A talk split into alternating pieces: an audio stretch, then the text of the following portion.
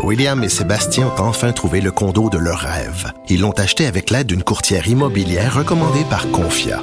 Parmi les courtiers qui leur ont été proposés, William et Sébastien ont choisi de faire affaire avec Hélène.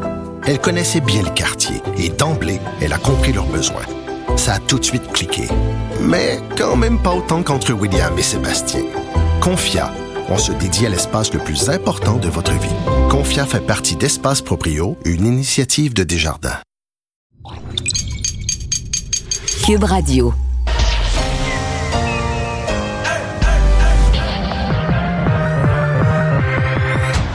Deux, deux, deux, deux, deux animateurs cohérents, deux visions différentes. Une seule émission, pas comme les autres. Mario Dumont et Vincent Dessureau. Cube, Cube Radio. Bonjour tout le monde, bienvenue à l'émission, bienvenue à Cube Radio. On est jeudi après-midi et on va passer deux heures ensemble. On va vous résumer cette journée en actualité. Vincent, bonjour. Salut Mario. Et ouais, dans toute la journée, des gens qui ont réagi aux annonces d'hier. euh, et on entend souvent les déçus. Là. Il y a des deux extrêmes. Il y a ceux qui auraient voulu passer au jaune. Il y a ceux qui euh, auraient voulu pas rester au rouge. Oui, j'ai quand même hâte, j'imagine, à Montréal, on a hâte d'être au stade où on se plaint de pas être en jaune. là. Oui. Euh, parce qu'on se sent même loin d'être euh, orange. Mais effectivement, dans plusieurs régions, on était orange. On aurait souhaité passer euh, au jaune parce qu'on a pratiquement plus de cas. là. Je voyais encore aujourd'hui des 1 cas euh, dans plusieurs régions. Le Côte-Nord, Gaspésie, euh, euh, même Chaudière-Appalaches, aujourd'hui, un seul cas.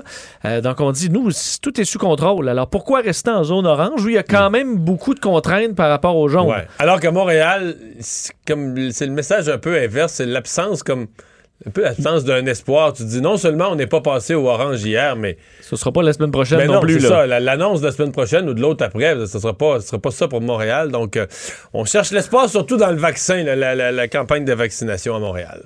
On va rejoindre Paul Larocque et l'équipe de 100% Nouvelles. 15h30, c'est le moment de joindre Mario en direct dans son studio de Cube Radio. Salut Mario, salutations à, à- à tes auditeurs. Donc, euh, euh, les premiers ministres des provinces qui reviennent à la charge, et là, cette année, c'est François Legault qui préside le Conseil de la Fédération canadienne. Mario, euh, donc, reviennent à la charge dans l'histoire des paiements de transfert à- en santé du fédéral. C'est de l'argent que le fédéral envoie aux provinces pour euh, financer le réseau de la santé. Je résume, Mario, euh, les provinces veulent augmenter de 22 à 35 la part fédérale. Ça voudrait dire 6 milliards de plus par année pour le Québec. Euh, bon, entre les vœux et la réalité, qu'est-ce qu'il y aura? Mais euh, Mario, il y a peut-être des élections fédérales qui s'en viennent. Est-ce que les provinces ont une chance sur un million, crois-tu, d'obtenir quelque chose de Justin Trudeau cette année?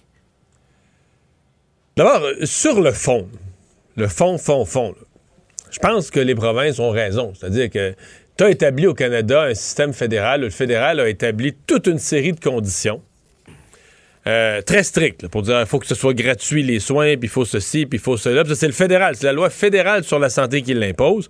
Et le jour où le gouvernement fédéral, là, on remonte 50 ans en arrière, même plus, le, le jour où le gouvernement fédéral a imposé ces conditions, il a dit les provinces, vous allez gérer ça.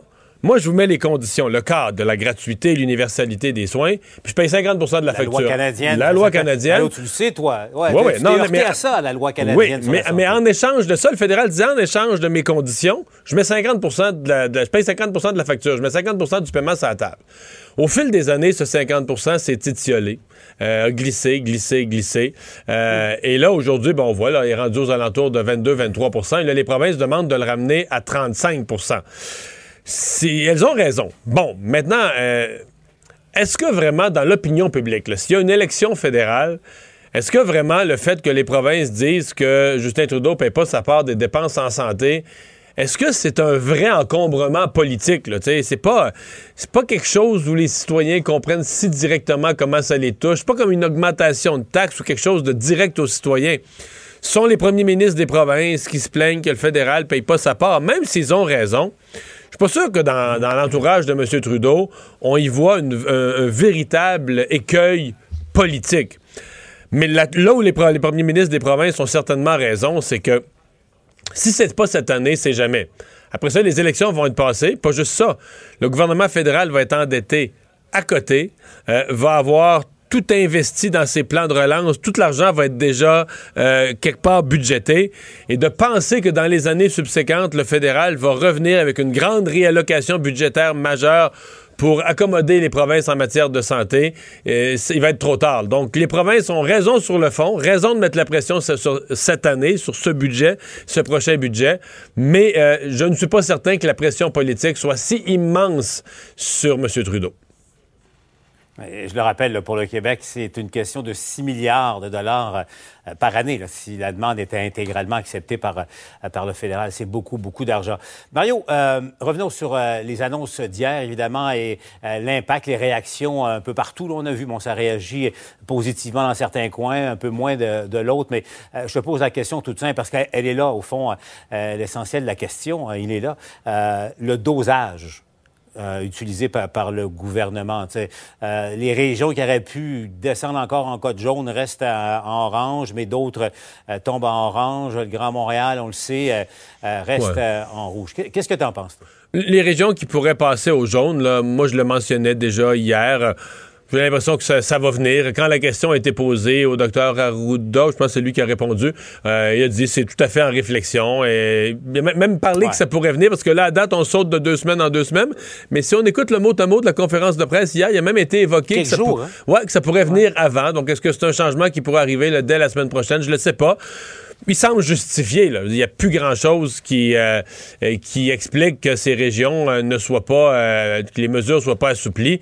Il y a essentiellement plus de circulation de la COVID. presque, on est à un cas, deux cas, zéro cas, donc on est dans ces ordres de grandeur-là.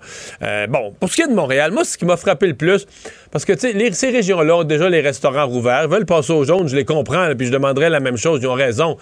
Mais moi, ce qui m'a frappé quand même au sortir de la conférence de presse d'hier, c'est à quel point ça laissait peu d'espoir pour les gens du Grand Montréal. Quand je dis peu d'espoir, ah les gens, mettons, de Québec ou de l'Estrie, là, qui ont passé au Orange hier, eux, quand il y avait eu les annonces d'avant, ils se disaient oh, on n'a pas assez proche, puis on n'a pas voulu cette fois-ci à cause de la relâche, mais la prochaine fois, c'est notre tour. Il y avait un sentiment que on, attend deux autres semaines, deux petites semaines de patience, puis ça va être à notre tour. Mais au sortir de la conférence de presse d'hier, si vous êtes un citoyen de, de Laval ou de Montréal ou de la rive sud immédiate, pouvez pas vous dire euh, Ah, dans deux semaines, là, là, c'était pas notre tour, mais dans deux semaines, c'est notre tour. Le nombre de cas est très élevé. On a encore. La région de Montréal a encore les deux pieds en zone rouge, jusqu'aux hanches. Tu sais, il euh, n'y a pas de. Donc, euh, et, quand on pose la question aux experts, finalement, ce à quoi on arrive, c'est de dire, ben, pour Montréal, on semble même plus avoir un réel espoir de combattre la pandémie par les mesures de distanciation, etc. Oui, il les faut, mais on semble vraiment s'en remettre au vaccin. On semble vraiment dire, ben, c'est à cause de la promiscuité, à cause des, transports en commun, à cause des blocs appartements. C'est tous ces lieux où il y a beaucoup de monde qui finissent par être réunis. Même si on fait attention, c'est difficile dans un milieu urbain d'éviter une certaine propagation. Et donc, euh, la vraie affaire, c'est quand toutes les personnes vulnérables vont être vaccinées, puis les travailleurs de la santé. Et euh, ça semble être ça c'est, ça devient plus difficile. je pense pour ça que M. Legault, même pour Montréal, on dit les sports, les jeunes. Euh, hier, il disait, bon, avec le changement d'heure, peut-être faudra revoir le couvre-feu. On, laisse toutes sortes de petites soupapes, là, mais euh, on n'est pas capable aujourd'hui de dire aux gens du Grand Montréal qu'il y a, de l'espoir réel de, voir le nombre de cas diminuer considérablement, même avec les variants, euh, les hospitalisations, les derniers modèles qu'on voit. Les risques pour Montréal sont plus que qu'on soit légèrement, peut-être pas une flambée. Moi, je, crois, je, crains pas tant que ça une flambée épouvantable, mais une tendance plus à la hausse qu'à la baisse, ça se pourrait bien. Et puis, euh, ben, en plus, il y a le retour en classe après la relâche de, de Mario. En terminant, au fond, euh, c'est, la clé, c'est vraiment la vaccination. Là. Euh, au moment où on aura peut-être joint les, 60 ans et plus dans les régions au code rouge, rapidement, Mario, ou 50 ans et plus même, c'est, là où la différence va se faire. Et, sur la vaccination, je veux pas chialer. Euh, globalement, la vaccination, euh, c'est une campagne qui va quand même bien. Euh, on les voit, les grands centres de vaccination. Puis on a ajusté après la première journée, même au stade où c'est plus difficile un peu au niveau physique, les lieux. On a, on a arrangé ça. Mais deux, trois commentaires. Le premier, c'est que les, le nombre de vaccins par jour cette semaine, on est à 16 000. On, est, on avance dans le mois de mars. C'est vraiment pas assez. Euh, je suppose que la semaine prochaine, quand on va continuer sur Montréal et on va embarquer les régions en plus, euh, ça va peut-être voir un autre ordre de grandeur. Mais pour tous les. Moi, je m'attendais à ce que pour tous les jours du mois de mars, compte tenu du nombre de doses qu'on reçoit, pour tous les jours du mois de mars, on devrait être plus autour de 25 000 que de 16 000. Et donc, les trois premiers jours de la semaine, lundi, mardi, mercredi, on est à 16 000. On trouve ça beaucoup, 16 000, parce que c'est le plus gros qu'on a jamais eu. C'est les trois plus grosses journées qu'on ait jamais eues. Mais c'est pas. C'est pas. Puis c'est mieux que les autres provinces, soit dit en passant. Mais c'est pas les chiffres qu'il nous faut. Si on veut dire on vaccine à fond de train, Ouais. euh, il faut faire plus et on a les doses maintenant pour faire encore plus. Il faudra aussi la, la- la cadence. Tu as, Ouais. raison. Et c'est quoi? Euh, À compter de maintenant, c'est probablement la, la donnée qu'il faut surveiller le plus, euh, euh, qui, est, qui est la plus déterminante là, pour, pour les prochaines semaines. Mario, je te laisse euh, retourner euh, à ton émission à, à Cube et on te retrouve bien sûr euh, au TVA Nouvelle. Au revoir. À demain. Alors, Vincent, ben oui, dans les nombres de cas, euh, ce, qui, ce qui frappe quand même, on l'avait mentionné hier, mais depuis, je faisais le bilan, ça monte, ça descend, mais les hospitalisations depuis une semaine sont en hausse plutôt qu'en baisse. Là. Oui, on avait eu quelques jours de, de baisse. Là, on était à plus 8. Euh, donc, effectivement. Ouais, mais si tu fais les, les, Ouais, les plus et les moins. Plus 10, moins 8, plus, euh, depuis une semaine, là, t'as plus de cas hospitalisés aujourd'hui qu'il y a une semaine, puis ça, ça fait longtemps que c'est pas arrivé. là. Oui, tout à fait. faut dire qu'à Montréal, ça fait quand même un certain temps qu'on flotte dans les euh, 3, 4, 500 cas par jour. Donc, effectivement, on va arriver Ça un peu, baisse plus. Euh, L'effet de la baisse semble euh, s'estomper dans les hôpitaux. Euh, on peut dire ça. 20 nouveaux décès, 707 nouveaux cas. Donc, je dis plus 8 personnes hospitalisées, moins 5 aux soins intensifs. Quand même presque 30 000 prélèvements réalisés. Les vaccins, on est encore à 16 619. Là. Je sais que c'est un chiffre que tu veux voir monter. c'est stable, stable, stable. Ben moi, le chiffre que je veux voir monter, hey, c'est la mathématique la plus simple. là. Le fédéral nous a dit combien on va avoir de doses par semaine. Oui. Le Québec nous a confirmé, oui, c'est bien le nombre de doses qu'on... Ben moi, je prends le nombre de doses, je le divise par 7. Ça fait 24 000 quelques cent doses par jour. C'est niaiseux comme calcul. Puis comme on nous a présenté des, des heures d'ouverture, des cliniques de vaccination, puis la fin de semaine, les heures sont restreintes. On Fait que je pas fais un supposé deux- donner un coup en la fin de semaine. C'est ça. Fait que je fais un deuxième calcul vraiment simple. Je me dis, il faudra en donner plus. Donc, mon 24 000 quelques cents, ça, c'est si on vaccinait 7 jours égal. Dans le fond, si on vaccine plus la semaine que la fin de semaine, il faudrait peut-être qu'on donne du 26 000 doses par jour la semaine. Parce que la fin de semaine, c'est parce qu'on ferme les centres de vaccination à 4 heures, là, à 16 heures. Donc, c'est pour ça que je vois 16 000. Puis, si, si je compare 16 000 avec tout ce qu'on a vu avant, ce sont nos trois meilleures journées. Mais si je compare 16 000 avec mon calcul mathématique de diviser le nombre de doses par qu'on a dans une semaine, de le diviser par 7, mais là, je me dis, là, à chaque jour, on donne pas toutes les doses qu'on a. Ouais. Alors qu'on dit la vaccination, c'est avec ça qu'on va s'en sortir, c'est urgent, faut vacciner. Tu préférais peut-être voir 14, 15, 16, une augmentation. Là, on est dans le 16, Ouais. effectivement, Je- depuis ce, quelques ce à jours. quoi je m'attends, par exemple, c'est que ça va monter vraiment la semaine prochaine, parce que la semaine prochaine, on garde le rythme, le, le stade, le centre des congrès, les gros centres à Montréal restent ouverts, et on commence, il va en avoir à Québec, il va en avoir ailleurs. Donc, je suppose qu'on va additionner la vaccination dans les régions. Puis l'autre semaine d'après, tu vas avoir Montréal, tu vas avoir des régions, puis tu vas avoir des pharmacies. Alors, probablement que là, là, tu vas additionner des, couches, qui va faire qu'au total, tu vas, donner plus de doses dans une journée. Et euh, bilan par région, ben, on le disait un peu dans l'introduction, des régions, Bas-Saint-Laurent, un cas. Euh, Côte-Nord, un cas. Euh, dans le Nord, aucun cas. Gaspésie, un cas. Chaudière-Appalaches, un cas. Alors, quand même, plusieurs régions où il n'y a, pas de COVID en ce moment. Saguenay-Lac-Saint-Jean, seulement trois cas aussi. Euh, Capitale-Nationale, très stable, 29 cas. Donc, on est assez stable euh, 319 à Montréal. C'est ça, 319 à Montréal, puis Laval, Rive-Sud, on est dans Ben, les- Laval 106, c'est une mauvaise journée aujourd'hui, puisque avec la montée Montérégie est à 66, Laurentide 53, la Naudière 49. Donc, euh, c'est encore là qu'on retrouve euh, la, quasi-totalité des cas euh, au Québec. Et ben, l'INES, qui, dans ses modélisations, confirme que ce sont les hospitalisations à Montréal qu'on craint. Quand même du positif, parce que les, projections de troisième vague, on craint vraiment moins des décès. On le voit, l'effet de la vaccination, ils l'ont intégré dans leur modèle, puis on pourrait revenir, je à 10, 11, 12 décès par jour dans les scénarios pessimistes. Mais les, hospitalisations, ça, par exemple, ça pourrait remonter. Oui, euh, pas à court terme. Euh, on parle de stabilisation pour les 3 à 4 prochaines semaines. Euh, donc, et avec les cas, en fait, les hospitalisations dans la grande région de Montréal, clairement, c'est là qu'on retrouve les, qu'on va retrouver les hospitalisations dans les prochaines semaines, selon l'INES. On dit que la majorité, en fait, on parle de 86% euh, seraient à Montréal et dans les régions avoisinantes pour ce qui est des hospitalisations qui vient. Mais dans les bonnes nouvelles, euh, pas de débordement prévu dans la région métropolitaine, euh, du moins euh, à, moyen, à court, moyen terme. Seulement, le- ou peut-être plus court terme, quelques semaines, le tiers des lits de soins réguliers et la moitié des lits de soins intensifs désignés pour la COVID sont occupés. Sait qu'on a frôlé, enfin, on a dépassé ça pas mal il y a de cela peut-être deux mois. Et ça pourrait changer avec la présence des variants, évidemment, on en parle toujours. Pour le reste de la province, par contre, euh, entre autres les, régions qui vont passer en zone orange, mais là, on dit que le dépassement de capacité hospitalier, là, c'est carrément improbable. Alors, euh, ça n'arrivera pas. 14% des lits réguliers, 8% des lits de soins intensifs désignés pour les patients COVID sont occupés dans les régions orange. Donc là, euh, pas d'inquiétude et ça, c'est une, c'est une bonne nouvelle. Par contre, on a, on, on a moins de décès. Beaucoup, beaucoup moins de décès CHSLD et RPA. Mais c'est, ce qui est frappant, c'est quand tu- le, le nombre, les gens qui décèdent, c'est un plus petit nombre, mais ce sont des gens qui étaient plus en forme. Tu as de plus en plus le, le 10, 12, euh, 15 euh, 10 par jour présentement. Quand tu regardes d'où ils proviennent, c'est beaucoup des gens qui étaient, qui étaient à la maison tout simplement. Là, Oui, tout à fait. Alors qu'à une certaine époque, on disait les seuls qui meurent, c'est ceux qui allaient mourir une, une qui semaine étaient en. CHSLD, très, très, très Euh, malades. Alors là, c'est des gens qui, il y a un mois, étaient dans leur maison. Donc, étaient dans leur maison, euh, je veux pas dire qu'ils sont en parfaite santé, qu'ils n'ont pas un peu d'hypertension ou quelques problèmes de santé, mais tu vis à maison, tu vis à maison, là. T'es pas, euh, pas dans un lit agonisé. Donc, euh, ce sont des gens qui, vraiment des décès de gens qui, qui, qui s'attendaient pas à rien.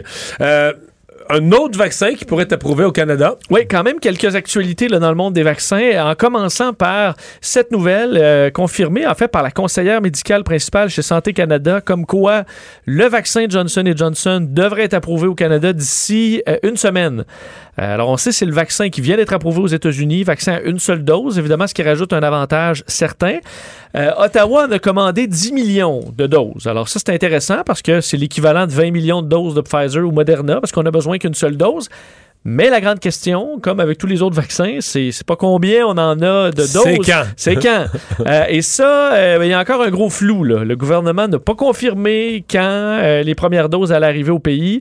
On sait que Johnson Johnson doit fournir les États-Unis en premier. Alors, est-ce qu'il faudra attendre après mai? là? C'est c'est pas impossible. Est-ce qu'on en aura des arrivages avant? Parce qu'on sait qu'on parle de mai, c'est que Joe Biden, cette semaine, a dit qu'on allait avoir des vaccins pour tout le monde d'ici fin mai. J'ai beaucoup attendu que tout le monde allait être vacciné d'ici fin mai. C'est pas ce que Joe Biden a dit. Qu'on allait avoir assez de vaccins pour, Pour tout le vacciner monde. tout le monde. Et Il faut les donner. Il faut les donner. Parce que les- quand on dit les donner, là, faut fixer un rendez-vous. faut avoir un lieu. faut avoir du personnel pour le donner. Tu sais, il y a- Puis il y a la logistique du transport des vaccins, là, de l'amener dans, dans tous les petits villages, les régions éloignées, partout, la distribution sur le territoire, dans des lieux de vaccination où des gens ont pris un rendez-vous, puis où une personne formée donne le vaccin. Oui. Et Fait dans certains donné, cas, la beau- deuxième dose. Ouais, c'est ça. Tu peux en accumuler dans des entrepôts des quantités impressionnantes, là, mais c'est- plus Et facile. co- C'est plus- convaincre des communautés qui, euh, qui embarquent moins dans le vaccin, convaincre des... Mais ça, est-ce qu'on va arriver à ça? Est-ce qu'on va arriver à un point où, je veux dire, mettons, tu vas être à, je sais pas, mais au Québec, tu es à 77% puis là, il reste essentiellement trois groupes.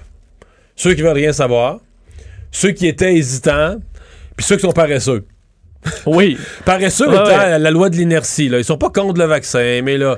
faut se mettre des places. C'est quoi déjà, c'est un site web? C'est quoi le nom du Ouais, site ouais. web? Là? Faut que je prenne rendez-vous. Il faudrait bien que je fasse ça. Puis, De toute façon, il y aura plus. Mettons, t'es, t'es dans les, ceux qui se font vacciner à l'été, il y a presque plus de cas. euh, tu dis, bon, à quoi bon? Il y Effectivement. aura ça. Il y aura ça. Mais oui, c'est dur d'aller les chercher. En même temps, est-ce que ce sera nécessaire rendu là aussi? Ce sera peut-être pas si criant. Ben oui, parce que probablement qu'à ce moment-là, on dira la COVID, là, et il y en a encore plein en Amérique du Sud, il y en a encore plein en Afrique, il y en a encore plein en Asie. Euh, elle pourrait faire, faire un autre tour de planète, nous revenir. Fait que moi, si je suis le gouvernement canadien ou je suis le gouvernement québécois, je veux m'en débarrasser pour de bon. Je veux que ma population soit vraiment vaccinée. Je veux pas dire euh, au mois d'octobre, on repart avec ça, de la COVID. puis- Tout à fait. Euh, alors, il y aura un défi, euh, défi là-dessus. Et euh, donc, est-ce qu'on va nous bloquer ces vaccins-là très longtemps? On- D'ailleurs, aux États, à l'Union européenne aujourd'hui, AstraZeneca, on sait qu'on bloque là, 250, on a bloqué 250 000 doses qui s'en allaient en Australie. Mais ça, ça m'a inquiété parce que l'Australie, c'est vraiment semblable au Canada. Oui. Un pays hors Europe, un pays développé hors Europe, qui avait une entente particulière avec l'Europe. Vous nous niaisez pas, vous nous envoyez nos vaccins. Puis là, eux se font bloquer. là. Tout à fait. Mais là, on dit que les autres, les doses d'AstraZeneca qu'on va recevoir au Canada à compter d'avril, ça provient des États-Unis. Donc là, on se fait bloquer de certains vaccins des États-Unis qui sont en Europe. On est content de ça. D'autres en Europe qui sont aux États-Unis. Pour l'instant, ça tient, là, mais on s'entend qu'on peut être un Ouais. petit peu nerveux. Et il y a Novavax qui a le sixième vaccin. Euh, qui a rendu public son contrat avec le gouvernement fédéral. En fait, c'est bizarre parce que c'est- un peu via les États-Unis que le contrat canadien a été rendu public. Oui, tout à fait. Et, euh, parce que on s'entend qu'au euh, au gouvernement fédéral, on ne voulait pas, on ne donnait pas les, les- les détails là, sur, sur le contrat de Novavax. je pense que tu auras noté que M. Trudeau est pas très enclin à rendre public tous les contrats. Non, tu as tout à fait raison. Parce que d'ailleurs, quand c'est sorti, on se rend compte qu'on les paie quand même assez cher. Et là, Novavax a rendu public son contrat avec le gouvernement fédéral. Euh, la compagnie, donc, américaine, va f- de- doit fournir 52 millions de doses de vaccins contre la COVID-19. Produira également des doses au pays dès que la nouvelle usine, mais là, la nouvelle usine, euh, euh, c'est dans longtemps, là, à, À fin- à- fin à- d'année, à Euh, le gouvernement Trudeau, donc, qui dit s'être entendu pardon, avec Novavax dès l'été 2020. Mais le contrat rendu public par la pharmaceutique n'a été signé que le 19 janvier 2021. Donc, euh, ça, c'est un peu particulier. On avait une entente sur une poignée de main ou quoi? Ben, c'est ça. Puis on sait que ces ententes-là de poignée de main et au téléphone nous ont gardés nerveux. Mais euh, Novavax aurait réservé 52 millions de vaccins pour le Canada? Oui. Mais ça n'a pas d'allure. C'est presque ce qu'il faut pour, euh, Pour tout, ben, je sais, pour mais, toute la mais population M. du Canada. Trudeau s'est vanté d'avoir acheté 400 millions de doses. Non, ouais, je sais. Alors, ça fait on va arriver là-dedans. Euh, D'ailleurs, le, le- le document permet pas de savoir combien Ottawa a payé pour les, euh, les doses. Le prix n'y est pas dévoilé. On est quand même curieux Mais de le si voir. Novavax est, mettons, est approuvé un peu plus tard, là, on pourrait se retrouver avec un contrat de 52 millions de doses de vaccins, puis toute la population du Canada est vaccinée. Oui, et on a besoin, mettons, de zéro dose. là. Tout le monde est vacciné déjà avec les autres vaccins. Oui. C'est peut-être euh, rendu là qu'on pourra euh, Les donner aux pays pauvres. les donner aux pays pauvres.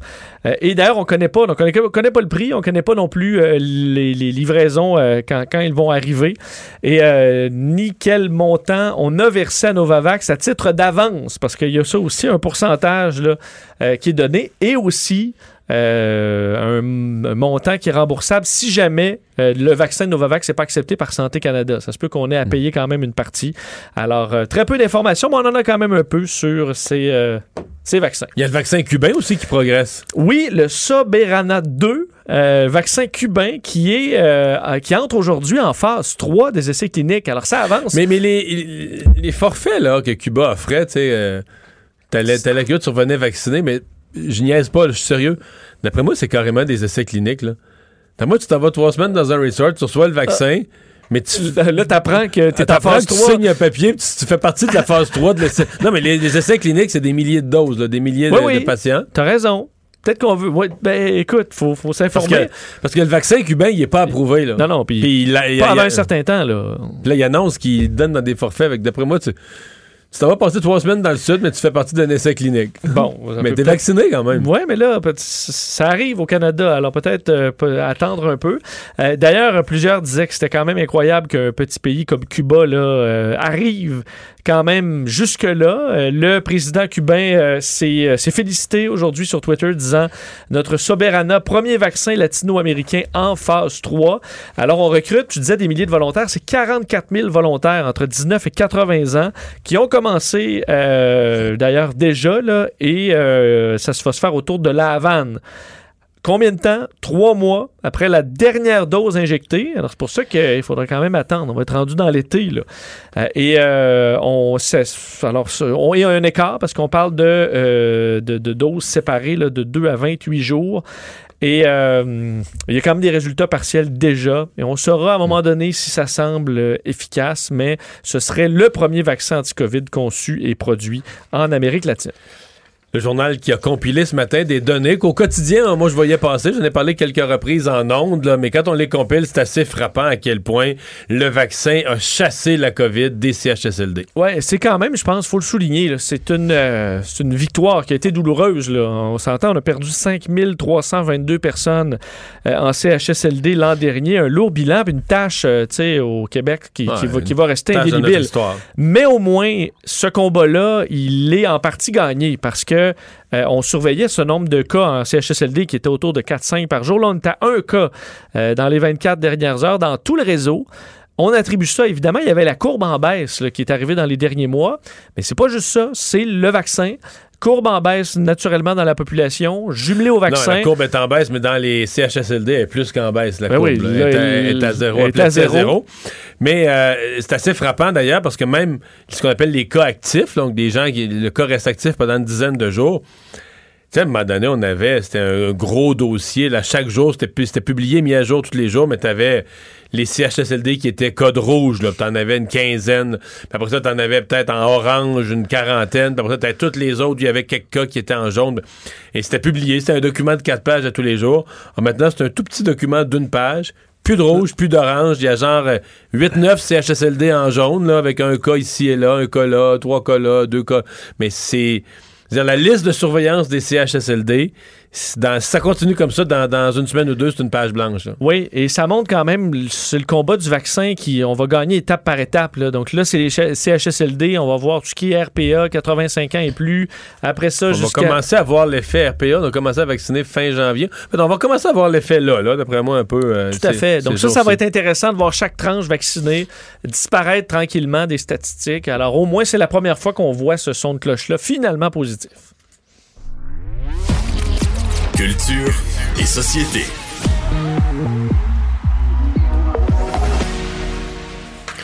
Bonjour Anaïs. Bonjour, messieurs. Alors, euh, Barack Obama qui chante sous la douche. Ben, Barack Obama qui chante sous la douche, imaginez-vous, on est, on est habitué d'avoir des listes d'écoute de Barack Obama, ce qu'il écoutait avant euh, de faire euh, ses, ses, ses discours. Là, maintenant, c'est ce qu'il fait sous la douche, ce qu'il chante sous la douche. C'est lui qui a, qui a annoncé ça. En fait, il y a un balado, je vous rappelle, avec Bruce Springsteen. Donc, les deux ensemble jasaient. Et là, Barack, il disait, moi, je chante sous la douche. Les filles, parfois, lèvent les yeux en disant, mon Dieu, tu chantes mal. Mais il y a quand même, il Mais est allé de l'avant. Juste parenthèse, d'habitude, quand Obama, j'ai pas vu la liste, mais d'habitude, quand Obama fait des listes du genre, il s'assure que personne soit froissé, d'avoir tous les. Ben, c'est ça, pour que tout le monde y retrouve son compte. On est politiquement correct. Oh, Ah, oui, oui, oui. du on- début à la fin. Là, euh, tantôt, Mario, moi, je t'ai posé la question. Tu m'as dit que toi, tu, non, t'éc- t'écoutes pas de la musique Ben, Il sous n'y a, a pas de système de musique sous, sous la douche chez nous. C'est peut-être quelque chose qui manque, mais j'écoute pas de musique sous la douche. Est-ce que je peux chanter sous la douche? Mais si je chante sous la douche, je risque de. Je risque d'abord, je chanterai pas, je vais chantonner. Puis je vais chantonner le dernier verre d'oreille euh, Que t'as entendu, qui, a, qui a euh, roulé, euh, qui, a, qui a- qui a roulé avant ou que j'ai entendu quelque part. OK. Toi, Vincent, ça ressemble à quoi dans ta vie? Euh, je chante pas. Toi, tu chantes pas tout court. Non. Non? Même Dans- pas sous, sous la douche, non, mais j'écoute pas de musique, je chante. je- non, je chante pas sous la douche. Je fais d'autres, je pense à d'autres choses. Je m'évade, mais euh, je chante pas. Pas avec la musique. Bon, mais là, j'ai sorti trois Mais moi, je prends ma douche le matin, là. Fait que Ouais. généralement, je prépare, mon, je prépare mes émissions sous la douche. Ouais. C'est le premier moment où je réfléchis à ce que je vais dire avec Benoît Dutrisac ici, ce que je vais dire à. Tu prends pas le temps de te mettre un bon Céline Dion dans le tapis. sortie, ma- ma- ma- mon intervention à LCN, ça va être quoi le gros sujet, tu sais? Parce que juste avant de rentrer dans la douche, j'ai fait une espèce de tour de Je l'actualité. travaille tout le temps, même dans la Oh, douche. c'est incroyable, hein, ça Mario. Non, mais c'était vraiment un temps pour réfléchir. C'est le matin, je me lève, je, je fais une petite tournée Ouais. d'actualité des titres puis tout ça, là. Puis là, je rentre dans la douche. Fait que c'est sûr que c'est le moment de penser à qu'est-ce qu'on fait avec ça, c'est quoi les gros sujets, qu'est-ce qu'on va dire là-dessus. euh. Bon, ben là, j'ai sorti trois chansons euh, que Barack Obama écoute. Donc, vous pourrez peut-être mettre ça dans votre liste de lecture si jamais samedi, ça vous tente d'essayer d'aller euh, sous la douche avec de la musique. Donc là, on commence avec un classique, Elvis Presley, All Shook Up. Ça, ça marche. Ça, c'est...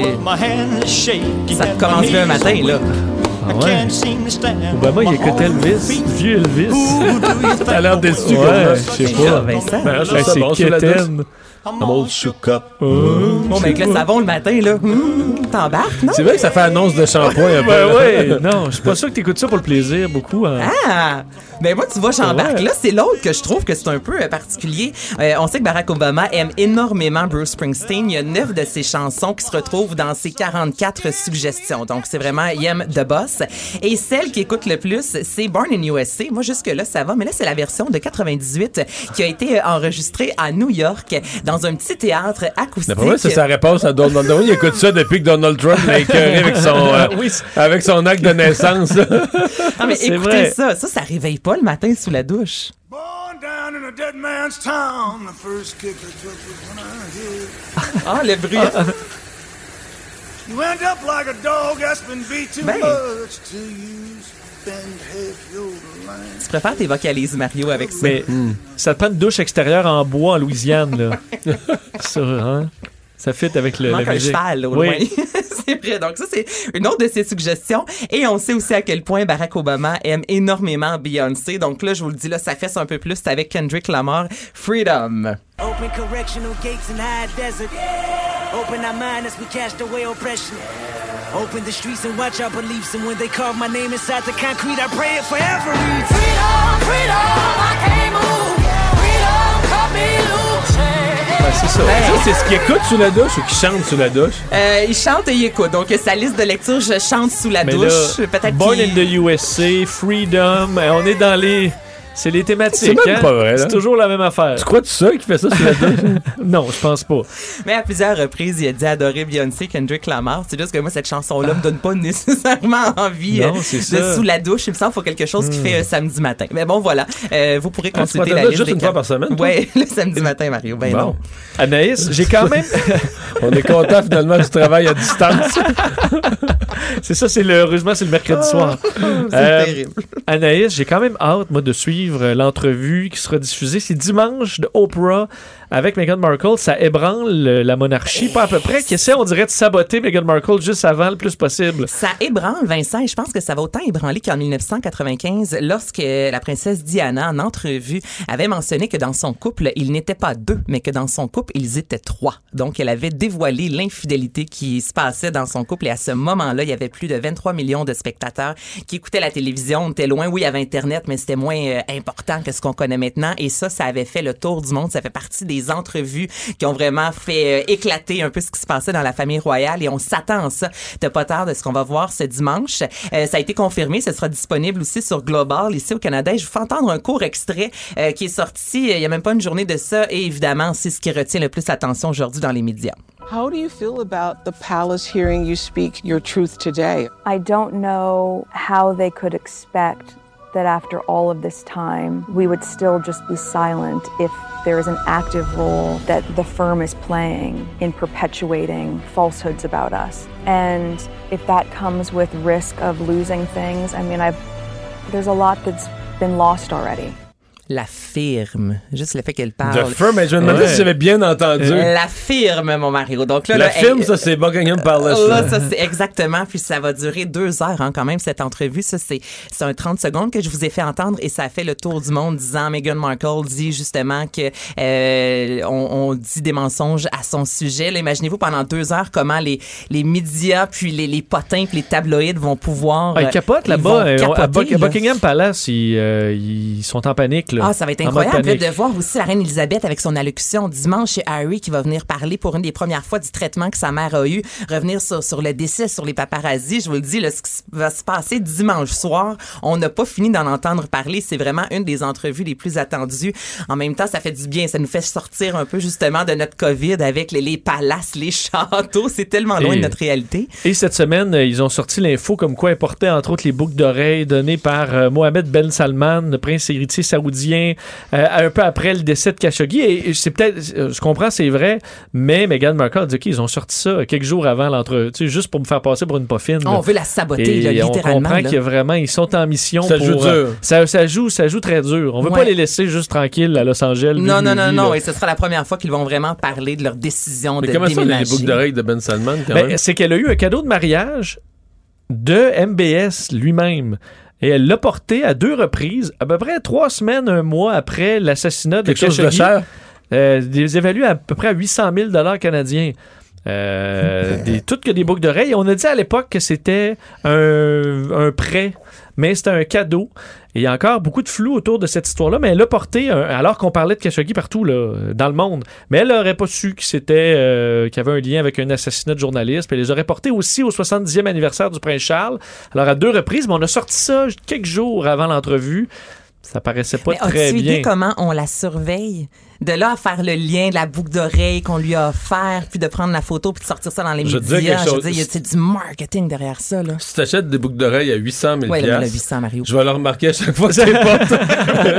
Mais au contraire, On peut-être Jean Mario à pas t'en rendre compte. Là. C'est un cadeau, là, puis j'imagine qu'elle en reçoit beaucoup, mais elle est épillée de A à Z. C'est Ouais. incroyable, Meghan Markle. Donc, c'est vraiment une des entrevues attendues. Et un documentaire sur Janet Jackson. Et moi, je suis contente. On a tendance à oublier, messieurs, comment Janet Jackson a été hot. Le, selon le magazine Billboard, on dit que c'est la deuxième artiste qui a été le plus, euh, qui a connu le plus de succès dans les années 90, derrière quand même Mariah Carey. Donc c'est vrai que dans 90, ça fonctionnait énormément. Donc là, dans ce Elle a documentaire-là, même fait un party de Super Bowl. elle, a, ben, elle va reparler du Super Bowl et c'est ce que j'ai hâte de voir. Donc, c'est elle qui va produire la série et elle va revenir pour une des premières fois vraiment sur sa relation avec Michael Jackson. Elle va parler du Super Bowl puisque c'est elle qui produit. Elle a son mot à dire. C'est pas juste un pion. On nous promet un 4 heures, donc en deux émissions, en deux parties. En 2022, ce sera sur Lifetime euh, pour célébrer en fait le 40e anniversaire de son premier album sorti en 82. Mais c'est ça que j'ai hâte de voir. Est-ce qu'elle va vraiment parler de ce qui s'est passé au fameux Super Bowl? Et je, je- je pense que ça aussi, Moi, ça c'est peut un scandale tellement gros, je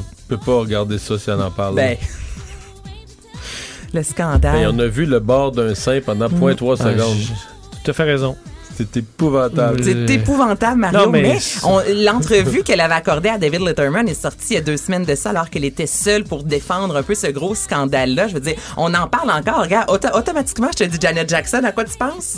Non, non, Son sein, t'as pas vu. Tu vois? non, mais ça Non, j'en j'en parle parce que pour moi, l'événement, c'est pas le sein. C'est justement. c'est le- L'événement C'est est la que- décennie que les Américains. Le puritanisme, C'est ça. le- Puis il y, a plein d'affaires qui me. Tu sais, c'est toujours un, un- un pays que j'aime beaucoup pour certains aspects des États-Unis, mais il y a certaines affaires des valeurs, tu comprends? C'est le même principe. Pourquoi qu'à 18 ans, acheter un AK-47, aucun Ça problème. Acheter mais une bouteille de vin en mangeant, là, Ah non, là ouais. ils vont te coucher à terre, la face dans le stationnement, les deux genoux, ces omoplates. Juste un gin tonic au restaurant, là. C'est, tu peux pas, apéro, là, ça, tu c'est peux pas. impensable. Puis ça, ben, c'est ça, c'est des affaires qui font vraiment épouvantables. Puis il arrive une bébelle de même, c'est rien. Tu devrais juste, tu normalement, on aurait juste dire, ah, en passant, ah, petite affaire vestimentaire, puis on n'en parle plus jamais le lendemain. C'est, c'est 24 heures après, t'en parles, puis après ça, tu parles plus jamais de ça dans l'histoire, mais Hey, c'est en 2004, là, puis on en parle encore. mais ils ont changé. Je comprends qu'on en parle. Ils ont changé les règles de diffusion. Ben, je sais, on peut plus être en en direct, direct, direct. pour que pareil ça. scandale ne se reproduise plus. On n'a rien vu, il n'y a rien. C'est Ouais. tellement drôle. Mais j'ai hâte de voir parce que l'entrevue de Janet souvent euh, rit, répond pas beaucoup, esquive les, ré- tu sais, les- c'est c'est de changer de sujet. Donc là, puisque c'est elle qui produit, peut-être que pour une fois, on va vraiment avoir l'air juste sur ce fameux scandale-là qui a marqué l'histoire du Super Bowl. Bon, Bon. c'est réglé. C'est réglé, messieurs. Merci Anaïs.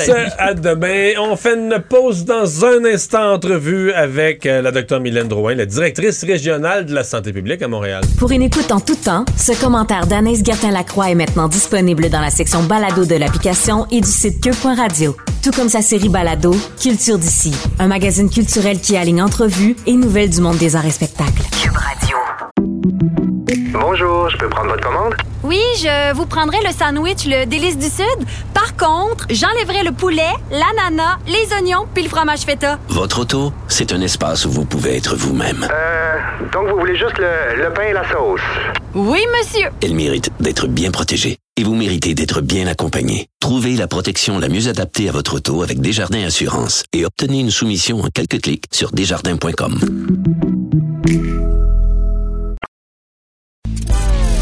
Mario Dumont et Vincent Dessureau. Inséparables comme les aiguilles d'une montre. Cube, Radio. Avec nous en entrevue, la directrice de la santé publique euh, de Montréal, Mylène Drouin. Bonjour, docteur Drouin. Oui, bonjour. Euh, Est-ce que euh, vous, euh, vous sentez que vos, vos gens, là, les gens pour qui vous travaillez à Montréal, sont un peu déprimés? Euh, on a l'impression qu'hier, il y a une partie du Québec qui est passée en orange, mais que pour, pour ce qui reste, entre autres pour le Grand Montréal, qu'il n'y a pas beaucoup de. Il y a pas beaucoup d'espoir, que le nombre de cas reste très élevé, euh, baisse pas au même rythme. Il y a comme autre, euh, une autre réalité de pandémie à Montréal. Je dirais pas qu'il n'y a pas d'espoir, parce que moi, j'en ai beaucoup avec la vaccination qui s'accélère euh, grandement.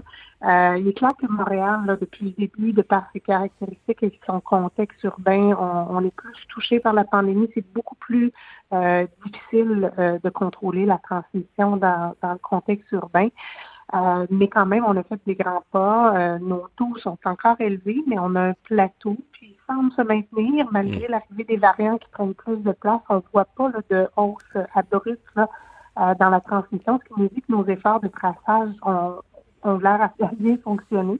Euh, donc, on demande évidemment à la population là, un, un dernier effort là, pour euh, nous permettre là, de vacciner très rapidement les plus vulnérables, en sachant que le variant, de toute manière, va, va, va venir euh, prendre la place de l'ancienne souche, euh, probablement en avril. Non, mais quand je disais pas d'espoir, pas qu'il n'y en a pas pour jamais, mais par exemple, je pense aux gens de l'Estrie ou de la Mauricie ou qui, ont- qui sont passés au Orange hier. Deux semaines avant, ils se disaient, il y avait l'espoir, la prochaine fois, c'est notre tour. Mais là, on sent pas vraiment, mettons que mettons qu'on est Montréalais, on peut pas vraiment dire Ah, d'après moi, là, cette semaine, c'était la Mauricie, Québec, l'Estrie. Mais dans deux semaines, ça va être notre tour. On sent pas que Montréal est, proche, là, est sur le bord de sortir de la zone rouge. Et votre premier réflexe, quand on vous parle d'en sortir, vous allez vous, vous semblez vous fier davantage aux effets de la vaccination qu'à une véritable capacité de, lutter contre le, nombre de cas et de, de le faire baisser. Euh, ben, c'est clair qu'avec l'arrivée des variants, la seule manière qu'on arrive à ce que ces variants-là ne prennent pas euh, toute la place, c'est d'avoir des approches très agressives puis de respecter les mesures populationnelles. C'est ce qui fait en sorte probablement que euh, qu'on arrive quand même à confiner les variants en milieu scolaire, le volet domiciliaire, mais que ça, pour le moment, c'est pas rentré dans nos milieux de travail, dans nos établissements de soins, et c'est ce qu'on souhaite retarder le plus possible. Euh, en même temps, euh, moi, j'ai quand même qu'on arrive à, à trouver. Si là, on, on a demandé évidemment là, euh, de voir un peu l'effet de la relâche et des variants. Donc, de se donner peut-être une semaine après la semaine de relâche pour voir un peu les tendances. Euh, mais pour moi, le, au printemps, là, j'espère être capable d'annoncer des bonnes nouvelles là, aux Montréalais. Ça ne sera pas évidemment là, euh, tout, tout réouvrir d'un seul coup, mais je pense qu'on est capable d'assouplir des choses euh, à moindre risque. Est-ce que la vaccination elle va euh, à votre goût? Puis là, je, je- bon, je comprends, il y a, il y a des, des grands sites, c'est parti, on vaccine, mais par exemple, les, les premiers groupes, les 85 ans et plus, les 80 ans et plus, est-ce qu'ils se sont inscrits euh, dans le, sur le site Internet ou par téléphone? Est-ce qu'ils se sont inscrits dans les proportions que vous avez prévues? Est-ce qu'ils sont présentés au, au lieu de, le vaccina- au vac- de vaccination dans les proportions que vous aviez espérées? Oui, oui, oui, tout à fait. Euh, on est euh, déjà là, ben, les places de vaccination qui étaient ouvertes euh, sont presque comblées à 100% Donc, on a une très bonne réponse de la population. On va être capable d'en rajouter quelques quelques milliers là, dans les, les prochains jours. Euh, et on a euh, déjà là, chez les 85 ans et plus, on est on, on approche probablement aujourd'hui, on va atteindre là, le, le 50% de taux de vaccination. Euh, donc, on, on- tranquillement, ça va, ben pas tranquillement, ça va aller quand même assez rapidement parce que les doses qu'on a reçues, donc le 75 000 doses, 60 000 doses la semaine prochaine, euh, couvrent quand même une grande partie de nos 70 ans et plus. Euh, donc, si les gens sont au rendez-vous, là, d'ici la fin mars, on a euh, probablement couvert les 70 ans et plus et on a déjà vacciné là, des gens de d'autres groupes, euh, soit avec évidemment des travailleurs de la santé, euh, la, la vaccination itinérance est terminée, donc on, on a quand même confiance qu'on avance assez rapidement à Montréal. Chez- les 80 ans et plus, là, j'ai inclus les 85, mais disons chez les 80 ans et plus, est-ce que le, le nombre de personnes euh, qu'on a, qu'on a identifiées, que certains gériatres nous ont parlé de ça, euh, incapables de se déplacer, soit des gens qui sont trop peu mobiles euh, ou pas mobiles du tout, qui n'ont pas d'aide, qui n'ont pas d'enfants pour les reconduire, est-ce que ça vous apparaît, bon, je sais qu'il y aura une opération spéciale après les RPA pour essayer d'aller au domicile, mais est-ce que ça vous apparaît marginal? Ou ça vous apparaît quand même un nombre appréciable, assez pour jouer dans les statistiques? Je pense pas que ça joue dans les statistiques. Ce qu'on nous dit dans certains studios, c'est que malgré tout, les gens qui sont sur leur liste de soins à domicile, euh, une bonne proportion réussit à se déplacer pour leur rendez-vous. Euh, par contre, on est quand même en train de planifier une stratégie euh, à domicile. Il va y avoir aussi toute l'opération des OBNL qui se poursuit cette semaine et la semaine prochaine. Donc, les gens euh, au BNL gériatrique, on va se rendre. C'est pas de la vaccination à domicile, c'est nos équipes qui partent avec des lots de vaccins. Pour ce qui est de la vaccination à domicile, bien évidemment, euh, il y a tous les enjeux opérationnels du vaccin. Euh, et là, avec l'appui euh, de, de celui d'AstraZeneca, bien, probablement, ça va être un vaccin parfait euh, pour nous permettre de- d'accélérer la vaccination à domicile. Est-ce que vous, bon, si, on revient à la l'épidémiologie, est-ce que vous euh, sentez, parce qu'on a vu dans les chiffres, là, je le mentionnais ce matin en, en ondes à LCN, euh, les hospitalisations, ça baisse plus, puis même, euh, il y, en y avait plus ce matin qu'il y a une semaine, jour pour jour, là. Euh, puis c'est pas mal à Montréal ou dans le Grand Montréal que ça se tient. Est-ce que Mhm. c'est un accident statistique ou vous sentez une, une petite reprise? C'est pas, des- pas une grosse reprise, mais est-ce que vous la sentez sur le terrain, une petite reprise des hospitalisations? Et on a un plateau. C'est probablement le même plateau qu'on a dans, dans les cas répercute toujours à peu près 10 jours après ce qu'on voit comme plateau en termes d'incidence. Vous avez raison. Là. Euh, il y a depuis, ben, il y a quand même une certaine stagnation. Euh, et les hospitalisations, évidemment, les décès, on voyait beaucoup les décès chez les 70 ans et plus. Les hospitalisations, mais ça se répartit quand même aussi euh, chez des groupes un petit peu plus jeunes. Euh, et donc, les, les, les, les 50 ans, 60 ans, on a quand même, euh, ils représentent quand même une proportion de nos hospitalisations. Euh, de là aussi notre, notre l'importance de contrôler le variant euh, pour s'assurer que les plus transmissibles, qu'on protège aussi, oui, nos plus âgés qui ont les formes les plus sévères, mais aussi euh, des groupes qui sont peut-être pas au-dessus de 70 ans, mais qui euh, ont des risques d'hospitalisation. Mais que je tiens à rassurer quand même la population, jusqu'à présent, on a très peu d'hospitalisation liées là, aux variants et euh, euh, donc pas de pas de décès là. On a eu un décès là, mais c'est c'est pas les hospitalisations en cours ne, non- ne sont pas expliquées par les variants. OK, c'est pas, c'est pas, pas les variants qui sont coupables cette fois-ci. Les, euh, les écoles maintenant, parce que si les, les, les variants sont pas responsables dans les hôpitaux pour l'instant, euh, ils sont certainement responsables de ce qui cause des maux de tête dans les écoles du, du Grand Montréal. Même certaines éclosions, quand même, il y a eu pas mal de jeunes qui ont été touchés. Est-ce que vous avez espoir que ça va être moins pire? Parce que là, les jeunes ont été quand même séparés pendant une semaine et demie là, avec la, relâche les deux fins de semaine. Est-ce que vous avez espoir qu'au retour en classe lundi, ce soit moins pire, qu'on voit une différence dans les écoles? Euh, mais clairement, les éclosions dans les écoles sont, sont à la hausse. On a des éclosions, une plus grosse partie de nos éclosions depuis le janvier sont dans les écoles primaires. Donc, euh, évidemment, le port là, du masque de procédure au primaire, euh, on, a, on un peu d'espoir euh, euh, pour nous aider à contrôler la transmission. Euh, sur la centaine d'éclosions qu'on a en milieu scolaire, on en a 46 avec des variants.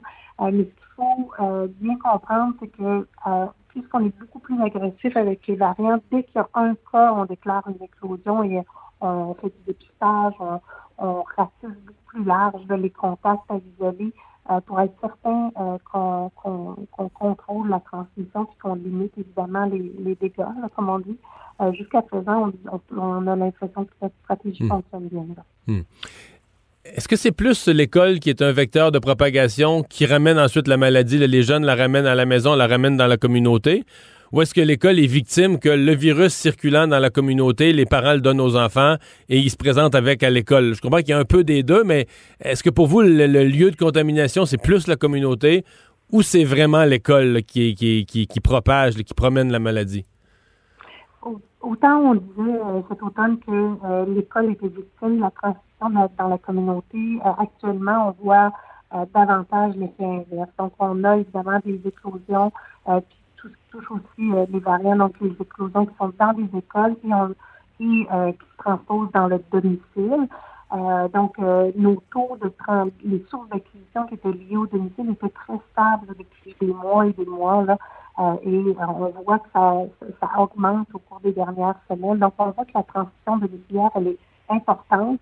Et quand on regarde l'acquisition ou la source d'acquisition, c'est souvent école, garderie.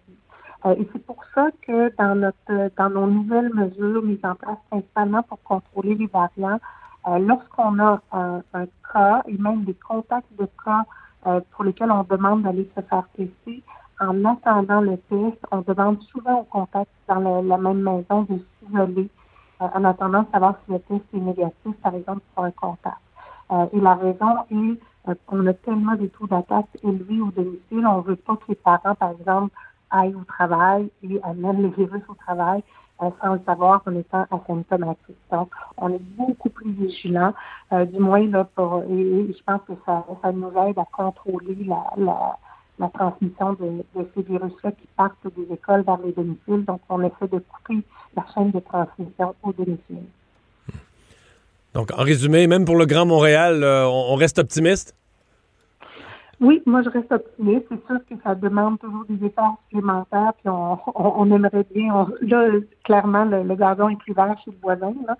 Euh, mais euh, je pense qu'on on peut se permettre d'espérer euh, que pour le, le début du printemps, euh, on puisse euh, évidemment avoir réussi à retarder euh, l'arrivée du variant, avoir vacciné le plus de personnes et donc se permettre là, de, de, de retrouver, surtout là, avec le, la lumière qui est là, les activités extérieures là, qui vont pouvoir euh, se prolonger durant la journée. Je pense qu'on va essayer de trouver le moyen là, de redonner certaines activités euh, aux Montréalais.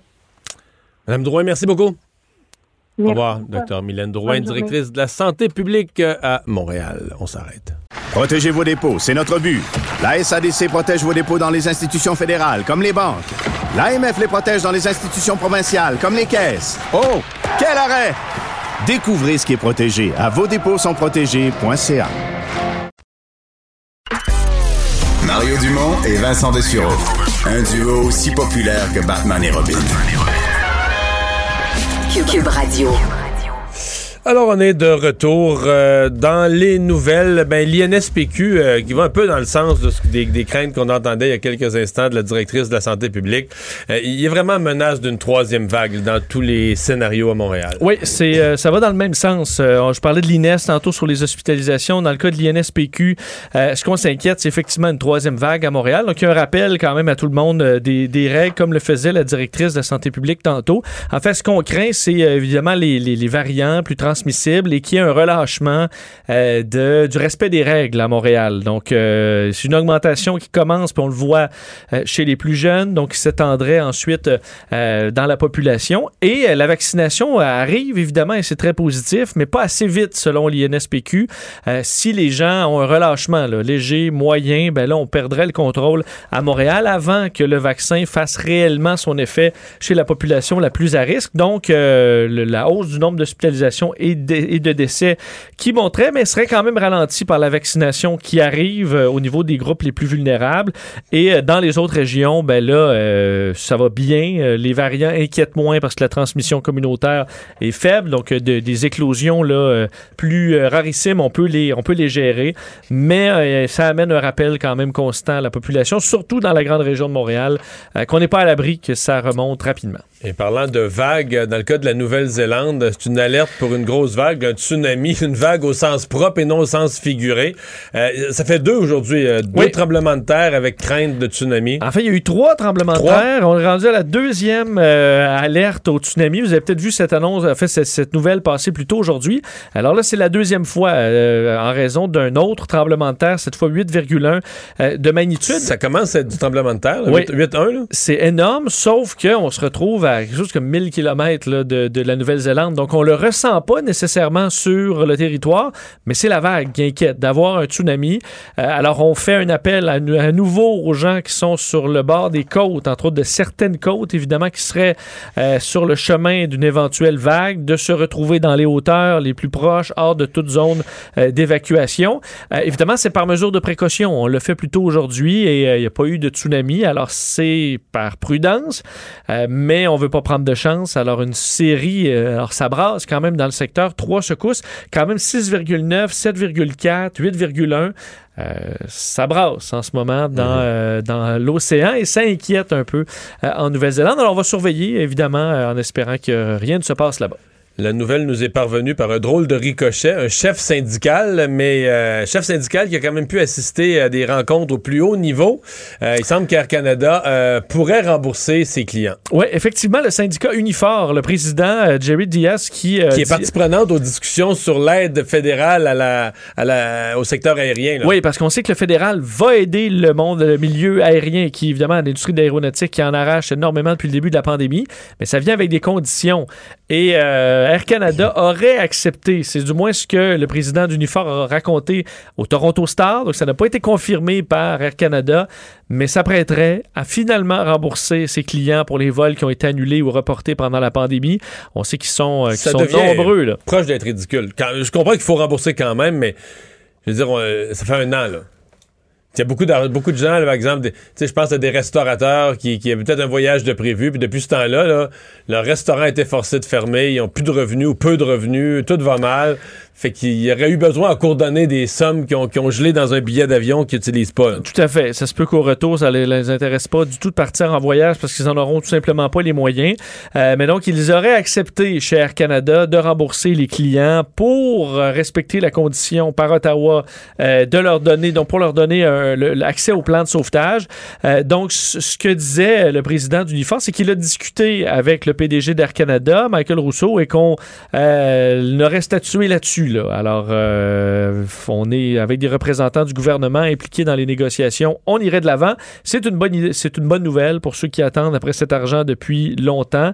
Euh, et on demande également, on sait aux compagnies aériennes de remettre en service plusieurs destinations qui ont été su- suspendues à travers le pays. Parce qu'à certains endroits, euh, c'est un service essentiel ou presque d'avoir accès à l'avion, pas pour aller dans le sud, mais carrément pour euh, pouvoir euh, pour l'économie de certaines régions. Alors ça fait partie de ce qui est demandé. Là, on parle Canada. Évidemment, il y en a qui c'est chez Transat. hein. Et là, chez Transat, euh, on Ben n'a pas là, cette ouais. réponse encore. Par flou. contre, si on aide, si le fédéral aide toutes les compagnies aériennes et rend l'aide conditionnelle au remboursement, ben, il faudra rembourser un peu partout. là. tout à fait. Euh, 4 mars, donc on avait, euh, on avait ri au départ de ces histoires là, de, de, de complot que le, le président Biden serait remplacé par Donald Trump aujourd'hui. Mais néanmoins, la, la sécurité était sérieusement renforcée au Capitole. Oui, même d'ailleurs aujourd'hui. Biden on- est toujours là, cette heure-ci. Euh, je te confirme que Biden se porte bien. Euh, Donald Trump euh, est toujours au golf. C'est une journée assez, euh, assez tranquille. Ça prête pas à, à faire un coup d'État, selon ce qu'on peut comprendre. Mais c'est quand même fou de voir que. Il a fait un birdie, par exemple. Il fait un birdie? Faute d'un coup d'État pour reprendre le pouvoir, il a fait un birdie, selon, selon mes sources. Selon juste sa carte de pointage ou selon quelqu'un qui a vérifié? À mon avis, la carte de pointage de M. Trump et ses vraies performances. Ah oui, t'as des doutes, toi? J'ai des petits doutes. Là. Du- Avez-vous mis deux? Il me semble que c'est trois. Non, non, c'est deux. Euh, c'est le plus beau deux. Le plus beau birdie qu'on a jamais vu. Euh, donc, on sait, là, la police du Capitole a avisé qu'il y avait des informations comme quoi il y avait des risques à Washington. Le FBI, conjointement avec le Department of Homeland Security, a voulu aviser également qu'il y avait des avis comme quoi ça pouvait être dangereux. Euh, évidemment, là, on veut, chez les policiers, montrer qu'on prend toutes les menaces au Non, sérieux. je pense là. pas qu'on veut un deuxième, un deuxième problème de sécurité sur le Capitole. Non, parce qu'on s'attend pas à ce qu'il y ait une manifestation massive. C'est pas attendu. euh, on voit pas ça venir. Euh, mais un geste isolé est pas nécessairement exclu. Et à mon avis, c'est ça qu'on a peur. Ben, il parle, les services de renseignement parlent quand même de menaces bien réelles de groupes, là. oui, c'est, mais c'est plus. euh, on s'entend, il n'y aura pas 10 000 Des personnes groupuscules. qui vont apparaître de nulle part à Washington pour envahir le Capitole. Est-ce qu'il y a par contre des groupes plus extrémistes, à la limite plus armés, qui peuvent représenter un plus grand danger? Oui. Alors, c'est, là-dessus qu'on, se, qu'on, qu'on- qu'on, euh, bon, qu'on veut se protéger. D'ailleurs, la sécurité est encore est, pas- est- est pas ce qu'elle était du tout le 6 janvier. On a demandé, parce qu'on sait que la Chambre des représentants a nettoyé son agenda euh, hier pour être euh, absent aujourd'hui, mais les sénateurs euh, qui devaient siéger parce qu'on est en train de débattre du de l'immense plan de sauvetage là, de l'économie de 1900 milliards. Donc ça, on ne pouvait pas que, reporter que tous ça. les Américains attendent avec. Ben euh, oui, on ne pouvait pas attendre, mais on a avisé, entre autres, les sénateurs, leurs euh, employés de se retrouver, entre autres, dans les stationnements souterrains. Euh, et d'être particulièrement prudent aujourd'hui, alors que, je vous rappelle, c'est ce mouvement, mouvement QAnon qui croit que Donald Trump, en ce 4 mars, euh, va redevenir président des États-Unis. Euh, et à date, il n'y a rien de ça qui se passe. On s'attend et on le sait que c'est une supercherie, mais plusieurs y croient. Est-ce que ça peut amener certaines personnes violentes à commettre certains actes? Faudra voir. Entre autres, l'hôtel Trump, rappelez, les chambres en ce moment sont pas achetables à l'hôtel Trump euh, sur euh, Parce que les gens voulaient être à Washington pour le retour du. Ben, il y a un flou à savoir, est-ce que pour, pour QAnon, c'est un signal envoyé par Donald Trump qu'il va se passer quelque chose, parce qu'il a monté le prix de ses chambres pour leur envoyer un signal. D'autres disent au contraire, c'est le Trump, le Trump Hotel qui veut juste profiter du, de la manne, là, de l'argent à terre de QAnon qui vont, sont prêts à payer des prix fous pour des chambres. Et euh, mon avis à moi, c'est que ils veulent juste pas les voir. là. Alors, en mettant des chambres à 1400 dollars, on s'entend qu'il n'y a pas beaucoup de... pas mal de QAnon qui ne peuvent pas se payer ça. Alors, à mon avis, on voulait pas de problème. Alors, on a monté le prix euh, au maximum. Pour pas les avoir d'impact. Pour pas les avoir d'impact. Ceux qui pourront y aller, je suppose qu'ils peuvent se tenir un peu. Alors, à mon avis, c'est ça, mais il n'y a pas de message caché. Alors, on verra d'ailleurs, parenthèse, on apprenait cet après-midi qu'on demande à ce que les gardes nationaux soient présents un autre 60 jours euh, pour assurer la sécurité de Washington, ce qui amène... Mais c'est toujours comme ça, là. Tu passes toujours d'un extrême à l'autre. C'est-à-dire que tu as eu un extrême là, de de manque de vigilance à un moment clé, un moment critique. Puis là, la garde nationale était pas là. Puis là, t'es tellement D'abord, t'es tourné en bourrique, t'es ridiculisé sa place publique comme, comme sécurité d'avoir raté ce coup-là. Deuxièmement, traumatiser les élus qui ont eu peur, qui ont failli être enlevés. Donc, euh, là, pendant quelques semaines ou quelques mois, tu vas dépenser des sommes démesurées à l'autre extrême pour être sûr que là, il arrive plus rien. Ben, on peut faire la comparaison, même si c'est de deux événements très différents avec le 11 septembre ou après, où les événements sur l'anthrax, euh, écoute, il y avait une poudre blanche dans n'importe quel endroit de la ville puis ou du pays, on, on fermait, on évacuait. On fermait un secteur. Euh, donc, on avait euh, ce- cette peur-là. Puis je pense qu'effectivement, tu veux pas être le chef de police qui en a manqué une cette semaine, puis qui arrive un groupe au, euh, au Congrès. là. Alors, c'est pour ça qu'on on prend absolument pas de chance. Et effectivement, le- si c'est accepté, les gardes nationaux resteront jusqu'en mai. Euh, alors, c'est particulier. Une autre pétition contre les allocations à vie des gouverneurs généraux. Ah oui, ça pogne pas, euh, Mario, les, euh, les allocations euh, pour nos, nos gouverneurs généraux. Évidemment, Ju- Julie Payette qui a fraîchement quitté ses fonctions et qui va bénéficier ben, de beaucoup d'argent. Euh, ça plaît pas aux Canadiens, de sorte que dans une nouvelle pétition, cette fois de la Fédération canadienne des contribuables, on atteint déjà 200 000 signatures à travers le pays. Euh, on demande à ce qu'il n'y ait plus donc de ce genre d'allocation à vie. Euh, on s'appuie là-dessus sur les récents sondages. On en a parlé de quelques-uns là-dessus qui montrent que les Canadiens sont insatisfaits du poste de gouverneur général et de l'argent qui est dépensé. On sait qu'Angus Reid est arrivé à 87% des Canadiens qui trouvent que le traitement des ex-gouverneurs généraux est trop généreux. Ipsos, 72% de la population trouve que les allocations de dépenses à la retraite, ça devrait être carrément aboli. On dit à la Fédération canadienne des contribuables que lorsqu'on quitte notre emploi, monsieur, madame, tout le monde, on garde pas une allocation de dépenses qui, en plus, dans ces coûts-là, euh, dans, le cas du, gouverneur général, peuvent atteindre 206 000 par année pour le restant de nos jours. C'est que dans le cas d'Adrian Clarkson, on a facturé le 1,1 million de dollars en dépenses euh, depuis qu'elle a quitté en 2005. Ça monte vite. Et d'ailleurs, qu'une partie de la population, quand même non négligeable, dans le cas d'Angus Reid, 43% disent faut abolir ça au complet, c'est trop symbolique. Et 19% qui s'ajoutent, qui demandent à ce qu'il y ait une réduction de rôle. Mais là, réduction de rôle. euh, Mais pendant ce temps, M. Trudeau, lui, doit être à la recherche de, de la prochaine ou du prochain? C'est vraiment. il y a pas Quelqu'un qui fera tellement l'unanimité qu'on sera prêt à pardonner tout ça, puis à lui verser une rente. puis dont on va oublier le nom dans l'après-midi où ce sera annoncé, peut-être. Euh, Mais, c'est vrai que c'est le premier choix que M. Trudeau doit faire. Est-ce que je veux une personne qui va faire l'unanimité parce qu'on l'aime, ou est-ce que je veux une personne qu'on va oublier, qu'on se souviendra même plus de son nom, là, qu'on n'en parlera plus jamais. qu'on ne reconnaîtra pas la rue, puis on n'en entendra jamais parler. Tu penses qu'il va faire quoi? Parce qu'il pourrait aussi vouloir faire un statement, d'aller, je sais pas, avec euh, une femme noire ou Moi je, pense faire un- moi, je pense que ça va être ça, parce qu'il pourra pas se retenir de faire ça. une autochtone. Euh, ouais, c'est ça. Moi, je suis convaincu que ça va être ça. Il va être trop tenté d'aller chercher des points politiques. Puis donc l'idée Il là. l'idée d'aller chercher quelqu'un de discret qui pourrait stratégiquement être une des une des options en disant hey, là là avec tout le bordel qu'on a eu avec les, les gouverneurs généraux, puis on va prendre quelqu'un tellement discret qui fait juste son travail, tu comprends? Puis qui prend son compte de dépenses, puis pas au complet, qui en prend juste les trois gars, puis qui utilise pas tout. Tu sais, comprends? quelqu'un que t'entendras pas parler, là. Un chef autochtone, chef de la nation- chef de l'État, représentant de la reine? Ben, pourquoi? Ben, il faut juste qu'il accepte l'État. Tu Ben, peux pas, tu peux pas avoir comme chef de l'État quelqu'un qui dit c'est pas vraiment mon pays, là. Ouais, c'est sûr qu'il faut que t'aimes la Je reine. reconnais là. pas le Canada, là. Faut Ouais. que t'aimes la reine un peu. Faut que t'aimes un peu la reine Est-ce que quand Julie même. Payette aimait tant la reine? Ça a-tu été vérifié? Ben, je pense qu'elle, quand on lui a demandé sur le coup, elle a dit qu'elle aimait la reine. Je pense pas qu'elle aimait grand-chose de, de tout ce poste-là, finalement. Parce que le problème, c'est qu'on voit que les gouverneurs généraux, comme surtout Madame, c'est qu'ils finissent par se voir comme la reine. Fait qu'ils n'ont plus besoin d'aimer la reine, ils sont la Ils reine. sont la reine du Canada. Voilà. Tout à fait. T'as plus besoin d'aimer, l'autre. Euh, les financements des cellulaires sur deux ans qui ne respecteraient pas les règles du CRTC. Oui, euh, on sait que dans certains cas, il y a des offres proposées. Rogers et TELUS pouvaient euh, vous permettre d'accéder au financement de votre téléphone sur plus de 24 mois. Donc, euh, plus, plus de deux ans. Mais là, les téléphones, on s'entend. euh, Sont ça- désuets. c'est- ben, c'est souvent désuet. Les gens veulent changer de compagnie et là se retrouvaient, au bout de deux ans et demi, à être en quelque sorte coincés dans leur contrat. Et lorsqu'on euh, voulait y mettre fin, ben, on se retrouvait à avoir des frais de résiliation de contrat, même si c'était plus de deux ans euh, après. Et là, le CRTC aujourd'hui euh, fait savoir que après un examen de ces différents plans, c'est ça ne respecte pas les règles, ces offres de financement trop longs. En fait, depuis 2019, on demande de cesser de proposer ces ces plans-là le temps que le CRTC analyse définitivement ce dossier qui visiblement prend du temps à analyser. Mais euh, on demande donc à l'intérieur de 24 mois, si tu paies ton cellulaire par mois, euh, à la fin du 24 mois, tu dois avoir un frais de résiliation là, de 0 En fait, il ne doit plus y avoir de frais libérés de tes contrats au maximum après deux ans. Par contre, certains contrats, malgré cette demande-là, subsistent. Alors là, le CRTC dit, ben, ça ne respecte ca- carrément plus les règles. Alors c'est quelque chose que vous devriez voir disparaître.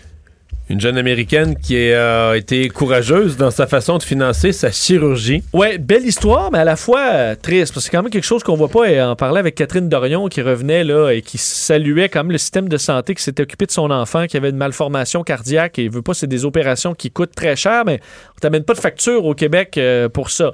Aux États-Unis, c'est différent. Entre autres pour une euh, fillette de l'Alabama qui devait subir une chirurgie au cerveau, euh, mais qui devait payer. En fait, on ignore exactement la facture. Ouais, c'est assuré. Mais Euh, ben, en fait, il y a une assurance. pour un enfant. Parce qu'on parle d'assurance, mais il y a un flou parce qu'on a dû on, on parlait de centaines de milliers de dollars. Euh, c'est une rare maladie qui affecte son cerveau. On parle de trois malformations cérébrales. Alors, on a besoin, euh, en raison d'une fente carrément dans le lobe frontal, euh, de deux chirurgies. Et euh, souvent, il y a des, souvent, il y a certains frais qui sont payés par l'assurance, puis les frais à côté augmentent, surtout quand tu as deux chirurgies très complexes. Alors, elle s'est mise à vendre de la limonade dans le commerce familial. Mais là, l'histoire a fait le tour des États-Unis. Alors, on a reçu des dons de partout, des gens qui, je suppose, ont payé leur limonade de 500 dollars parce que ça leur faisait plaisir d'aider. Et elle a accumulé plus de 300 000 dollars. Alors, euh, c'est euh, d'ailleurs la famille a dit, on ne sait pas exactement comment ça va coûter. Le reste va aller aux assurances. Alors, on s'entend qu'on d'après est moi, il y a quelques, quelques bienfaiteurs qui, qui, qui ont payé plus la limonade. Ben, là, c'est qui, ça. Ont, qui ont donné. Qui l'ont bon, peut-être payé 10 000 euh, la limonade ou qui ont carrément juste envoyé un chèque, pas de limonade. Alors, on va se rendre, euh, la fille et la mère, à Boston, euh, sous peu, pour une première chirurgie dans un établissement spécialisé. Alors, en souhaitant le, le- le meilleur, mais on voit cette fillette qui se bat euh, pour sa vie à sa façon. Merci. Le remède à la désinformation. Mario Dumont et Vincent Dessureau. Cube Radio. Bon, Vincent, notre prochaine invitée n'est pas, euh, est pas encore arrivée.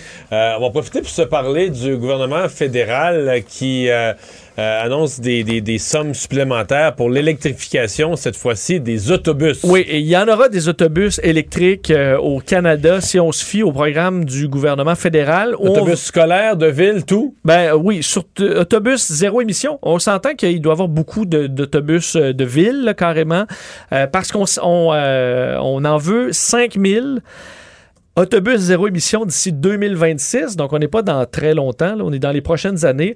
Et des contrats qui pourraient aller en grande partie à des entreprises de chez nous, parce qu'on a Novabus, évidemment, qu'on connaît bien. Euh, également, euh, Lyon Électrique ou Lion Electric à Saint-Jérôme, euh, où on devrait avoir des parts de ces commandes-là. Euh, donc, Puis eux, Lyon Électrique, sont surtout dans les scolaires, je pense. et J'ai même, Novabus vu- j'ai dans- même vu une manchette, je sais plus dans quel journal, quel journal québécois, et je pense qu'ils viennent d'en vendre en Californie, les autobus un paquet. Et euh, tu sais, on en a beaucoup parlé de la frénésie entourant l'électrique. Alors, veut, veut pas, ces compagnies-là euh, ont des commandes. là. Et l'enveloppe réservée 2,75 milliards de dollars, qui n'est pas de l'argent de nouveaux investissements, c'est inclus dans des annonces qu'on avait déjà fait du 15 milliards sur 8 ans dans les transports en commun. Ça avait été annoncé en février dernier. Donc aujourd'hui, le premier ministre, également François-Philippe Champagne, qui avait des rencontres téléphoniques et euh, vidéo avec ces compagnies-là pour faire ces annonces euh, qui euh, visent à euh, faire marcher davantage et activer le milieu électrique à la grandeur du pays. Question de s'équiper aussi parce que on convient du côté du gouvernement fédéral que c'est nécessaire d'avoir de nouveaux produits plus écologiques. Vincent, c'est une nouvelle qui revient dans l'actualité, intervalle régulier, le gaspillage alimentaire. Aujourd'hui, on apprend que les Canadiens gaspillent annuellement 3 millions de tonnes de nourriture. Mais à l'échelle du monde, je sais pas si tu as vu l'image, je dis, oui. 1 milliard de tonnes. On pourrait mettre des camions de 40 tonnes de bouffe, bout à bout, puis faire 7 fois le tour de la Terre. Ouais. 7 fois le tour de la Terre de camions de, de- de plusieurs tonnes de nourriture. Ça, c'est ce qu'on gaspille annuellement. Et pendant ce temps-là, il y a des gens qui mangent pas. Là. Oui, oui, Ouais. effectivement. C'est Sylvain Charlebois, économiste, titulaire de la faculté en management et en agriculture de l'Université d'Alousie, est avec nous. Professeur Charlebois, bonjour. Bonjour. On s'en est déjà parlé du gaspillage de nourriture. On se comprend que c'est beaucoup, mais est-ce que la, la tendance générale, si on la regardait sur une décennie, est-ce que c'est à la hausse ou à la baisse?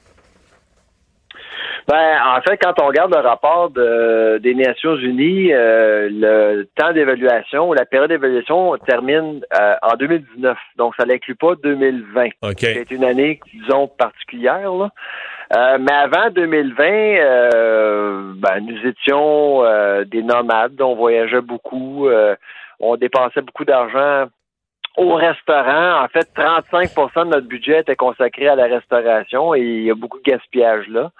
Euh, c'est sûr que c'est un problème. Euh, moi, je considère toujours que le gaspillage alimentaire, c'est la facture euh, qu'on reçoit jamais, mais qu'on doit payer. Parce que dans le fond, ça coûte de l'argent à tout le monde, le gaspillage. En plus que ça devient un poids lourd pour l'environnement, parce qu'il faut consacrer de- de- des ressources pour ça. Là.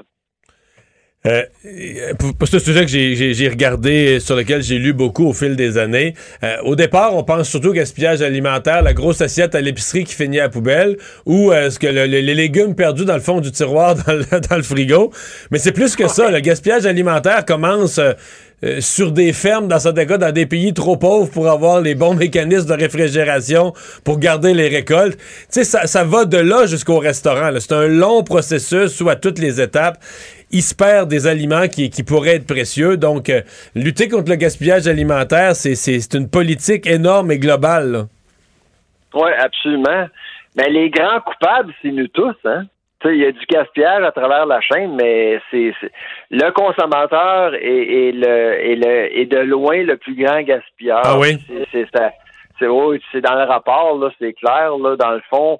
Euh, ce qu'on tente de faire euh, aux Nations Unies, c'est de créer un index. On- donc, on a créé un index aujourd'hui sur le gaspillage, ce qui est, ce qui est, à mon avis, une très bonne idée, hein, parce que dans le fond, euh, on peut parler de gaspillage à chaque année, mais on se pose jamais la question si on s'améliore ou pas. Là. Donc, on vient, on vient créer un point de référence avec l'index, et à chaque année, on va revenir. On s'est, on s'est donné des objectifs aussi pour atteindre les cibles de, de, de 2030, parce qu'on parle beaucoup de, de l'accord de Paris, mais si on gaspille, ça veut donc dire qu'on pollue pour rien aussi.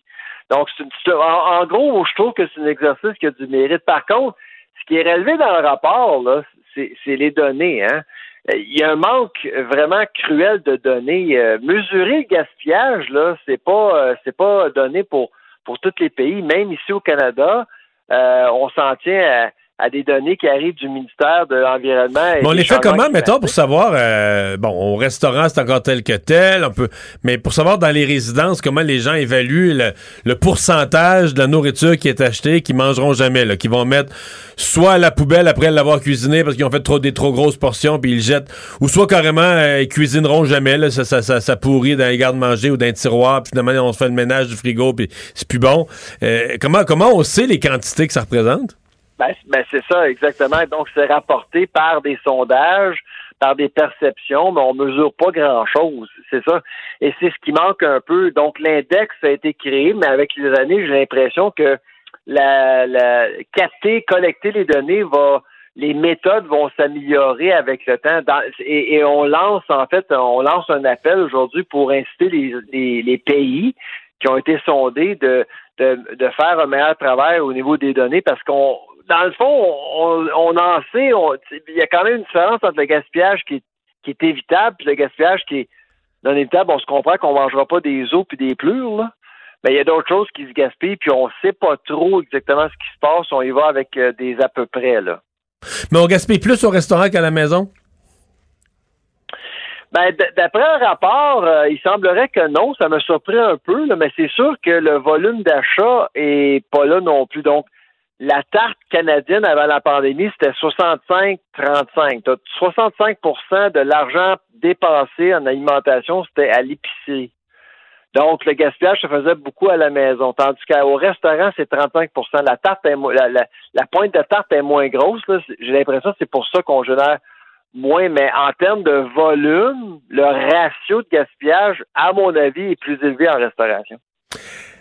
Est-ce que ça fait une différence ou c'est du menu fretin sur le- l'ensemble des chiffres? Les efforts qui sont faits, par exemple, par les supermarchés avec les, les Food Hero, les Flash Food, à tous des noms anglais, qu'on me pardonne, mais des, applications par lesquelles on, fait de la vente rapide. On a des légumes ou des yogourts, tout est proche d'être passé date. Là. On les réduit, mettons, de 50% puis euh, on, on les vend. Il y a ça maintenant dans tous les supermarchés. On a ça à la sortie.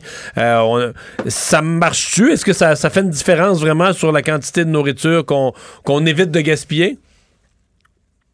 Euh, en fait, euh, n'importe quoi peut aider. Euh, si on est en mesure d'offrir une deuxième vie à l'alimentation, un produit alimentaire, pourquoi pas? Même de plus en plus, ce que je trouve dans les magasins, c'est qu'on gêne moins à mettre une tablette, euh, à mettre des tablettes où on retrouve des produits dont la date de péremption est tout près. C'est la journée même ou euh, le lendemain. là.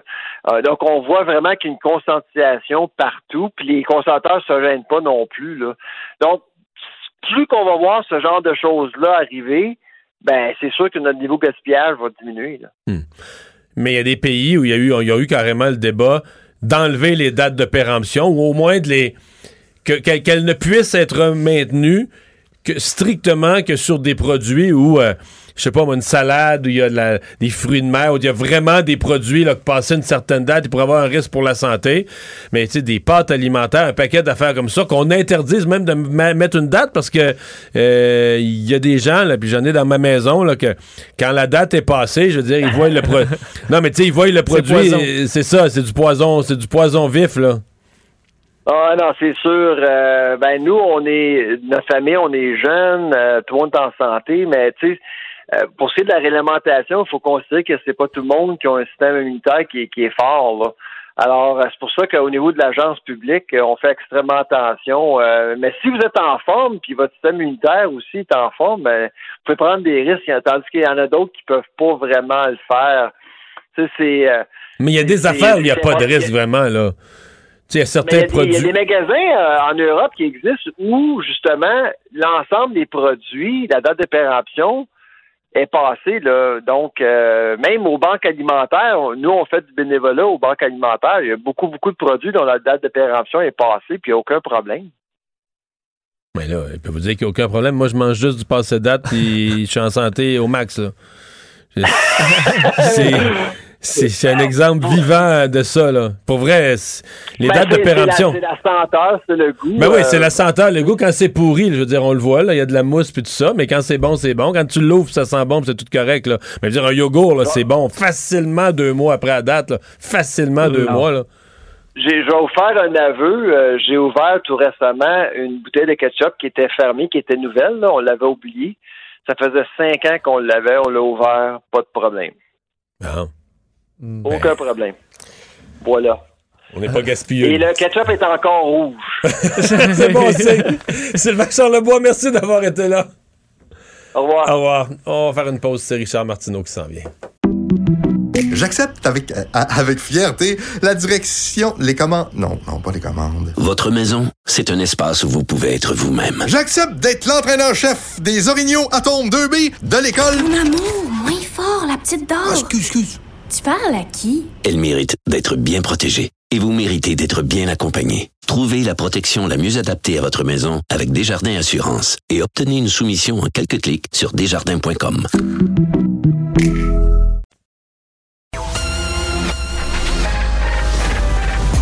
Mario Dumont et Vincent Dessureau. Des propos crédibles, avec des fois un brin de sarcasme. Ben, quand les nouvelles sont moins crédibles. là. Mario Dumont et Vincent Dessureau. Cube Radio. Le, le commentaire de Richard Martineau. Des commentaires pas comme les autres. Bonjour, Richard. Salut Mario, je t'entendais avec euh, Sylvain Charlebois. faut faire la différence entre les dates de conservation et les dates de péremption. Alors, euh, j'ai appris ça cette semaine. Les Ah dates oui? de péremption, il y a très peu d'aliments qui ont des dates de péremption. C'est-à-dire, une date de péremption après la date, c'est pas bon. Mais nous autres, ce, dont tu parles, c'est meilleur avant, mettons, le 25 avril. Ça, c'est une date de, de- de conservation et effectivement, tu peux la dépasser. Bon. Tu peux la dépasser là, vraiment dans les yogourts, même les jus d'orange, tout ça. C'est meilleur, c'est meilleur avant. Ça veut pas dire que c'est, c'est pas bon après, mais c'est meilleur avant telle date. Bon. Alors, M. Trump, est, euh, es-tu devenu président? Ben non. Écoute, une théorie totalement absurde, là, disant qu'il y a une loi secrète qui a été votée en 1871 par Ulysses Grant, qui fait que depuis ce temps-là, il n'y a aucun gouvernement légitime qui dirige les États-Unis. Mais là, supposément, aujourd'hui, Trump devait revenir. Mais pour te montrer à quel point ils sont pas très intelligents, les gens de Quanon, parce que quand tu es dans une secte, et Dieu sait que c'est une secte, Quanon, c'est une secte, quand tu es dans une secte, il faut pas que tu annonces la fin du monde ou alors la deuxième venue du Christ sur terre à toi et deux mois. Parce qu'à un moment donné, là, tes, tes disciples arrêtent de te croire. Puis ça, ça fait deux fois, là que Quanon disent que euh, les, les démocrates vont se faire arrêter, décapiter devant le Capitole, euh, Trump va revenir président et tout ça. La première fois, ils ont perdu beaucoup, beaucoup, souviens-toi, ils ont perdu beaucoup de, de, de, de croyants, d'adeptes. Il y a beaucoup de gens qui ont dit, ben là, c'était censé être aujourd'hui, c'est pas aujourd'hui. Comment ça se fait? Je me suis fait euh, arnaquer, frauder, etc. Là, ils ont dit non, ça va être le 4 mars finalement. Et c'est pas le 4 mars. Là, ils vont dire quoi? Ça va être le 16 avril? Christy que c'est niaiseux, là. Mais là, Vraiment, euh, c'est je, je vais pas te reprendre, mais aujourd'hui, là, excuse-moi, il est juste 16h55. C'est vrai. La journée n'est pas finie. quelle heure? Six Ben, on n'a pas pas d'heure, là. Non, il n'y avait pas d'heure. Ah, L'autre fois, il y avait une avait heure, il n'y a pas d'heure. Regarde, tu referas ta chronique, ta chronique à minuit et une, là. tu le sais, il va peut-être, il va peut-être. Non, mais si tout à coup il revient pas là, ils vont dire quoi? Ils vont dire on s'est trompé encore dans nos calculs. Ben, on parle déjà du 20-22 mars, là. On commence à se bâtir. euh, non, mais c'est vrai, il y a- il y, a une, une nouvelle date là, qui, euh, qui s'en vient. C'est Euh, génial. Essaye ça comme leader de siècle en disant Ah, finalement la fin du monde, on s'est trompé dans nos calculs, tu vois ça. Mais tu sais que la maudite fin du monde, quand elle va arriver, on sera même plus là pour euh, dire Ah, c'est lui, c'est lui qui avait raison finalement. Toutes les autres avant, c'était des charlatans. C'est vrai que tu peux jamais gagner ton point dans Ben la non, fin tu du peux monde. jamais gagner ton Euh, Richard, tu te demandes si on peut dire euh, qu'un mets exotique euh, a pas l'air bon. Écoute, c'est un texte en première page du Devoir aujourd'hui. C'est que le fameux magazine Bon Appétit, qui, existe depuis très, très, très longtemps, un magazine sur la bouffe aux États-Unis, là, est en train de revoir ses archives parce que, bon, tu peux avoir accès aux vieux textes de Bon Appétit sur leur site Internet quand tu es abonné. Ils sont en train de revoir leurs archives pour les réécrire, pour que soient plus, les, articles, les articles soient plus au goût du jour.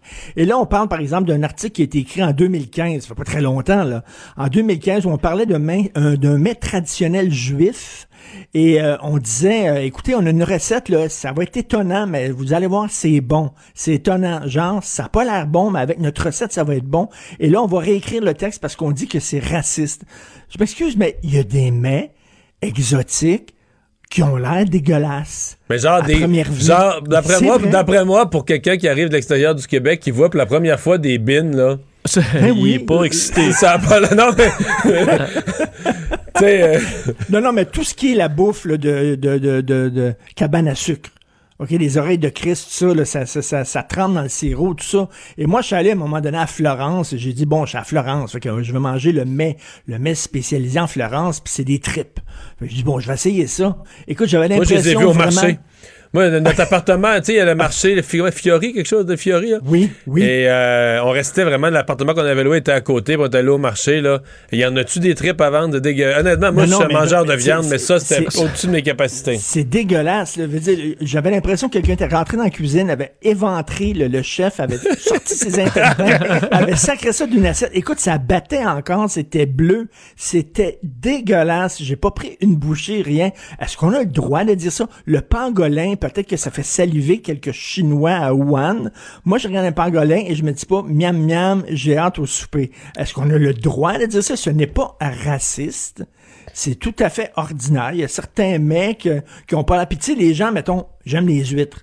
Mais je peux comprendre qu'il y a des gens qui aiment pas les huîtres, qui trouvent ça dégueulasse, ou les escargots, par exemple, que j'adore. Mais moi, j'aime les huîtres, puis je trouve quand même que ça a l'air dégueulasse. Je- Quand je les Ça regarde, là, mettons, Je ça a comprends l'air l'argument, dégueulasse. Je comprends l'argument. Je suis pas. Je veux dire, moi, je sais que quand je vais le mettre dans ma bouche avec la petite mignonnette, je vais aimer ça.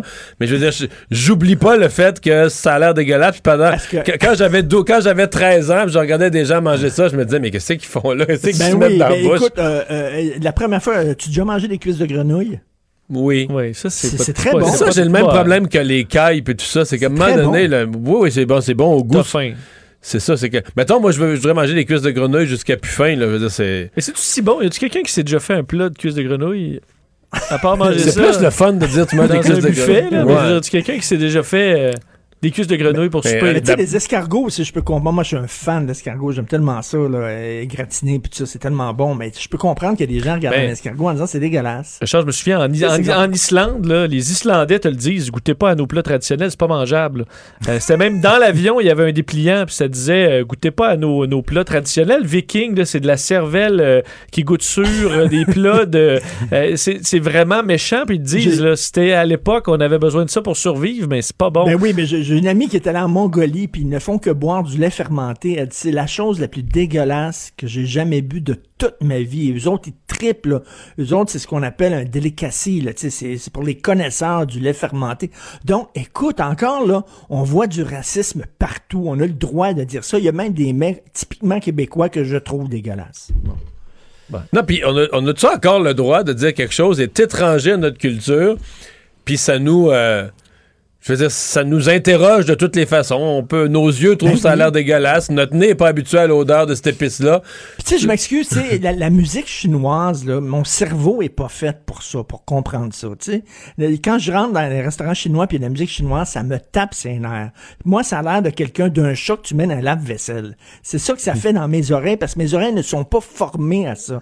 J'imagine que pour les Chinois, ils Ouais, eux trippent autres, euh, deux frères, ils comprendraient pas ça. Non Mais c'est ça, ils ont-tu le droit? On veux encore le droit à ça? Il y a un bout où t'es né euh, là-dedans et tu t'habitues, là. Non, mais on On a encore le droit à ça, euh, je veux dire, euh, d'être curieux de découvrir d'autres affaires, mais en même temps de dire, ouais, ça, je suis moins habitué, là, tu sais.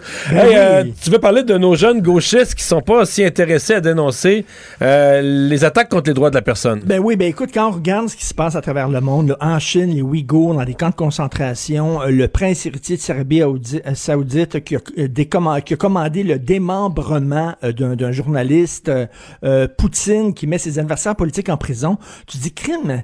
Tu il me semble que ça, c'est des grosses exactions contre les droits de la personne. Et il me semble que nos, nos woke, nos militants gauchistes devraient manifester contre les ambassades de ces pays-là. Non, ils manifestent pour l'écri- l'écriture inclusive ou euh, euh, Monsieur Patate ou alors, euh, bon, les, les, les toilettes pour transgenres. Et je fais un lien avec le- l'excellent texte que tu as écrit sur Amnesty International parce que j'ai vécu la même chose. Moi, quand j'étais jeune, j'étais un fan d'Amnesty. Je donnais régulièrement de l'argent à Amnesty International parce que pour moi, c'est des gens qui luttaient pour les droits et libertés, pour les, les journalistes emprisonnés, tout ça. Et tu as écrit euh, il y a quelques jours un texte en disant, mais c'est devenu un organisme woke. C'est devenu complètement le, genre- le- qui lutte contre la loi 21 au Québec euh, qui a été euh, votée par un, un gouvernement démocratiquement élu euh, mais qui tu t'es vois pas là vraiment là tu sais euh, dénoncer euh, les exactions dans d'autres pays. Mais ils ont Et même là, choisi, ils ont même choisi de ne plus dénoncer, de plus considérer comme un prisonnier politique euh, l'opposant russe à Poutine parce qu'il n'aime pas ses idées. Qui a exprimé, les idées qu'il a exprimées il y a 20 ans sont pas d'accord avec ça. Ils ont peut-être raison, remarque, là. Mais là, euh, ils Mais considèrent comme plus comme. t'écris- comme comme t'écris dans ton texte, s'il y a s'il y a un prisonnier d'opinion actuellement dans le monde, je veux dire c'est lui là, Ben oui. Alexei Navalny là, je veux dire il est en, il est en prison pour ses idées. C'est vraiment Et pour la dénonciation d'un régime, là. Et qu'est-il arrivé à Amnesty International? Complètement perdu sa boussole morale, comme nos jeunes euh, qui sont prêts à dénoncer la moindre petite niaiserie, le genre j'aime pas la musique chinoise, ça, ça va être raciste. Mais par contre, il y a un million euh, qui vont dire la loi 21 est islamophobe, mais il y a un million de musulmans chinois dans les camps de concentration. Tu les vois pas manifester contre la Chine, tu les entends jamais. Ils sont complètement le champ. Merci, Richard. À demain. Merci, salut demain. Isabelle est en train de vider sa maison qu'elle a vendue grâce à l'accompagnement de l'équipe de Duproprio. Elle quitte avec la fierté d'avoir vendu son espace elle-même. Duproprio, on se dédie à l'espace le plus important de votre vie. Un message d'Espace Proprio, une initiative de Desjardins. Mario Dumont et Vincent Dessureau. Joignez-vous à la discussion. Appelez ou textez le 187 Cube Radio 1877 827 2346. C'est l'heure de la chronique politique avec euh, Gilles Barry. Salut, Gilles. Salut Mario, ça va bien? Ça va très bien. Et tu veux me parler élection? Ben, je veux te parler d'élections partielles puis d'un nouveau discours inaugural.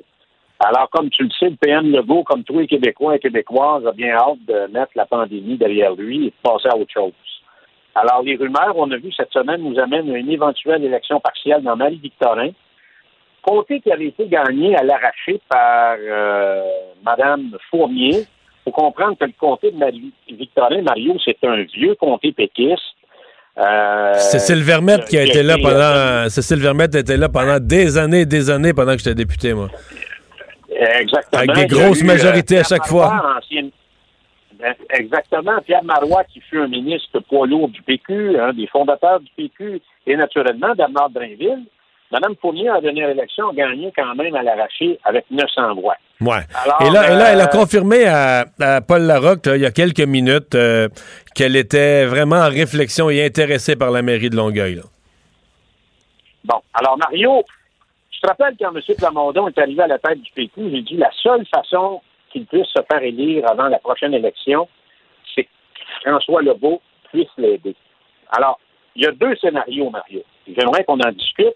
Est-ce qu'il va le laisser passer dans. Marie-Victorin, parce que là, il pourrait se présenter, ou il va se trouver, ou la CAQ va trouver un candidat de poids pour le battre? Qu'est-ce que tu penses qu'il va faire?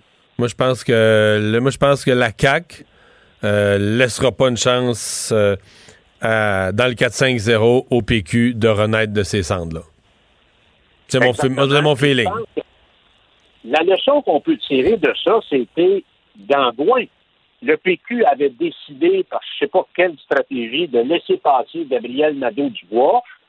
Il ne présente pas d'o- d'opposant à, à Gabriel Nadeau-Dubois dans un comté de Gouin qui a été qui a fait élire un des premiers députés du PQ dans les années 70 avec Guy Joron. Il ne faut pas oublier ça. Et le Nadeau Dubois gagne avec, une, avec- gagne avec, tu t'en souviens-tu, avec 70% du vote. Ayant pas d'adversaire péquiste, gagne avec 70% du vote et rentre avec un élan politique incroyable à l'Assemblée nationale. là. Et oui, puis ça a eu un tirant d'eau, mon expression de, de jadis, pour amener un certain rayonnement Québec solidaire sur l'île de Montréal. Et le PQ a payé pour ça. Attention avec- Exactement. Il faut, faut faire attention parce qu'on peut faire des fins finaux, mais on peut se retrouver dans le trouble pour très longtemps. Et je te rejoins en disant que François Legault va mettre un candidat ou une candidate de poids pour être en mesure de gagner l'élection. C'est un comté même euh, où il pourrait emmener un candidat vedette, là, s'il veut, parce qu'il y a il- les gens commencent à regarder ça, la CAQ. Dans un an, on va être en pré-campagne électorale. Alors, il y a des gens déjà qui se présenteront pas pour des raisons de santé, des raisons que- des raisons de... Est-ce que, Gilles, est-ce que euh, Paul Saint-Pierre Plamondon, qui jusqu'à maintenant a toujours annoncé qu'il voulait attendre l'élection générale, qu'il voulait pas se laisser distraire par une partielle, qu'il avait un parti à reconstruire, donc il se laisserait pas distraire par une élection partielle en cours de route, qui allait se présenter à la générale. Est-ce qu'il pourrait, dans un comté qui a été gagné par le PQ à la dernière élection, une partielle, le comté se libère, dans la région de Montréal où il habite, est-ce qu'il pourrait la sauter? Est-ce qu'il pourrait sauter un tour où il serait comme forcé de se présenter? Ben, moi, je pense que si- s'il passe son tour, ce gars-là est battu à la prochaine élection, il n'y en aura pas d'autres comtés. Alors là, il faut qu'il joue tout pour le tout pour être en mesure de redonner, de faire rebondir le PQ. C'est une façon de faire rebondir le PQ. faut qu'il croie en lui-même. C'est un comté qui est gagnable, hein? Il est quand même chef. C'est un, c'est un comté qui, historiquement, a appartenu au Parti québécois. Alors, euh, moi, je pense que s'il manque son tour, s'il veut pas y aller, ben, il se déculotte, puis il mine ses chances pour l'avenir, j'en suis convaincu. Puis, il va mettre du plomb dans l'aile au, parti, là. Parce que le Parti québécois, là, il, est- il se retrouve dans un sérieux problème, là, pour la prochaine élection. Alors, où vont aller euh, le vote des nationalistes? Alors, c'est un gros point d'interrogation. Alors, donc, ça pourrait être un- une partie, une élection partielle qui peut déterminer ce qui va se passer à la prochaine élection. Alors, tant qu'à moi, il ne peut pas se défiler, il doit y aller. C'est là que ça se passe. OK. Et tu penses aussi que M. Legault pourrait, euh, une fois la pandémie terminée, repartir son gouvernement avec un discours inaugural? Ah ouais, moi je pense qu'il il ne rêve qu'à ça et tout le monde, Mario, se projette un peu dans l'avenir, comme les Québécois d'ailleurs. Hein? Alors les gens ont hâte de commencer à repenser et de voir comment on va relancer le Québec, comment le Québec va rebondir, reprendre confiance en nous-mêmes, cristalliser sur nos forces Mais euh, et à mettre en place un discours inaugural, Mario, sur trois axes qui va donner des actions qui vont être porteuses d'espérance pour la société. Faire appel un peu à une grande corvée nationale. Donc, on, on sort d'une crise, on sort les coudes. faut pas oublier, Mario, que François Legault, là, au sorti d'une crise, il va être un peu à l'image d'une rockstar. Il pourrait faire une tournée des régions du Québec et moi, je suis convaincu que le monde aurait le goût d'aller le voir, d'aller échanger avec lui, d'aller le saluer, d'aller le questionner. Alors, ça pourrait être le début d'une pré-campagne électorale. Et les trois axes, Mario, c'est bien sûr, c'est l'identitaire, la fameuse loi 101, le dossier de l'immigration, l'économie sous toutes ses formes, et j'en mettrai un autre compte tenu du contexte québécois, la solidarité envers les plus malmenés. Alors moi, je suis très préoccupé par la détresse sociale au Québec avec les affaires des dernières semaines. On a vu le premier ministre euh, faire une intervention quand même très bien sentie sur ce qui s'est passé dans les Laurentides dans les derniers jours. Ouais, t'as aimé ça qui s'adresse aux hommes, qui s'adresse aux hommes, le ton très, très Ah, dur, ouais, très ouais, direct, ouais. Ah ouais, ouais, moi je pense que c'est de la portée. Là, j'ai senti un François Legault, là, le cœur était sur la table, c'était bien senti, c'était très sincère, c'était très honnête. Et moi, je pense que ça va avoir des répercussions. Mais il faudrait donner suite à ça par des actions du gouvernement qui vont être en mesure de contrer les détresses. Comme je t'ai dit, il y a des files d'attente pour les problèmes d'alcoolisme et de toxicomanie. Je suis bien euh, placé pour en parler parce que je préside un centre de traitement depuis plusieurs années. Il y a toute la question de la DPJ aussi. C'est pas, pas résolu, ce Mario, là. Alors, le rapport doit arriver. Alors, comment ils peuvent être cohérents, arriver avec quelque chose qui va être porteur, puis qui va, qui va être, qui va mettre en place des actions pour être en mesure de faire la différence. Et je pense qu'il n'y aura pas d'austérité pour tout de suite, Mario. Ça, c'est l'autre Non. point de vue personnel que j'ai. Alors, Pas, euh, pas euh, jusqu'aux élections de l'automne 2022, probablement. Hey, merci, Gilles. Salut, Merci, à Mario. bientôt. Bye. Le hockey a tellement évolué, les jeunes maintenant, ils ont des skills comme ça se peut pas. Puis ces kids-là, ils rêvent à... Jean-François Barry. Un animateur pas comme les autres. Bonjour, Jean-François. Salut, messieurs. Les Jets ce soir. euh, le Canadien va bien contre les Jets, si je me trompe pas. T'as ton petit ton sarcastique depuis Oh, quelques jours, Mario. T'aimes pas ça, t'aimes pas ça, t'aimes pas ça. Ah, non, non, mais est-ce qu'on peut pas battre les Jets? Ben oui, on peut battre les Jets. Euh, Ça paraissait pas, que- là, euh, les deux derniers matchs. là.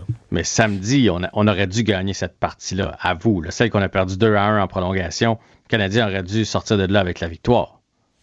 Ouais, peut-être. Ah, mais une fois, faut pas que ça se rende en prolongation. 43-18 les lancés au but là, en faveur du Canadien, de mémoire, quelque chose comme ça. Fait que, par contre, le seul reproche de ce match-là du Canadien, puis c'est ça que j'ai hâte de voir ce soir, et c'est là où ça me fait peur pour ce soir, c'est l'absence de euh, Josh Anderson. Parce que même Il est toujours absent. Ouais, on pensait que c'était on pensait que c'était Bidard qui manquerait même pas une partie, puis Mais finalement, ça va faire une semaine qu'il n'aura pas joué. Il était, la bonne nouvelle, c'est qu'il s'est pas entraîné en solitaire. Il était vraiment avec euh, ses coéquipiers ce matin sur la glace, mais bon, visiblement, on peut pas l'envoyer dans la mêlée. Et moi, ce que je trouve, c'est que c'est le seul qui charge le net en bon français.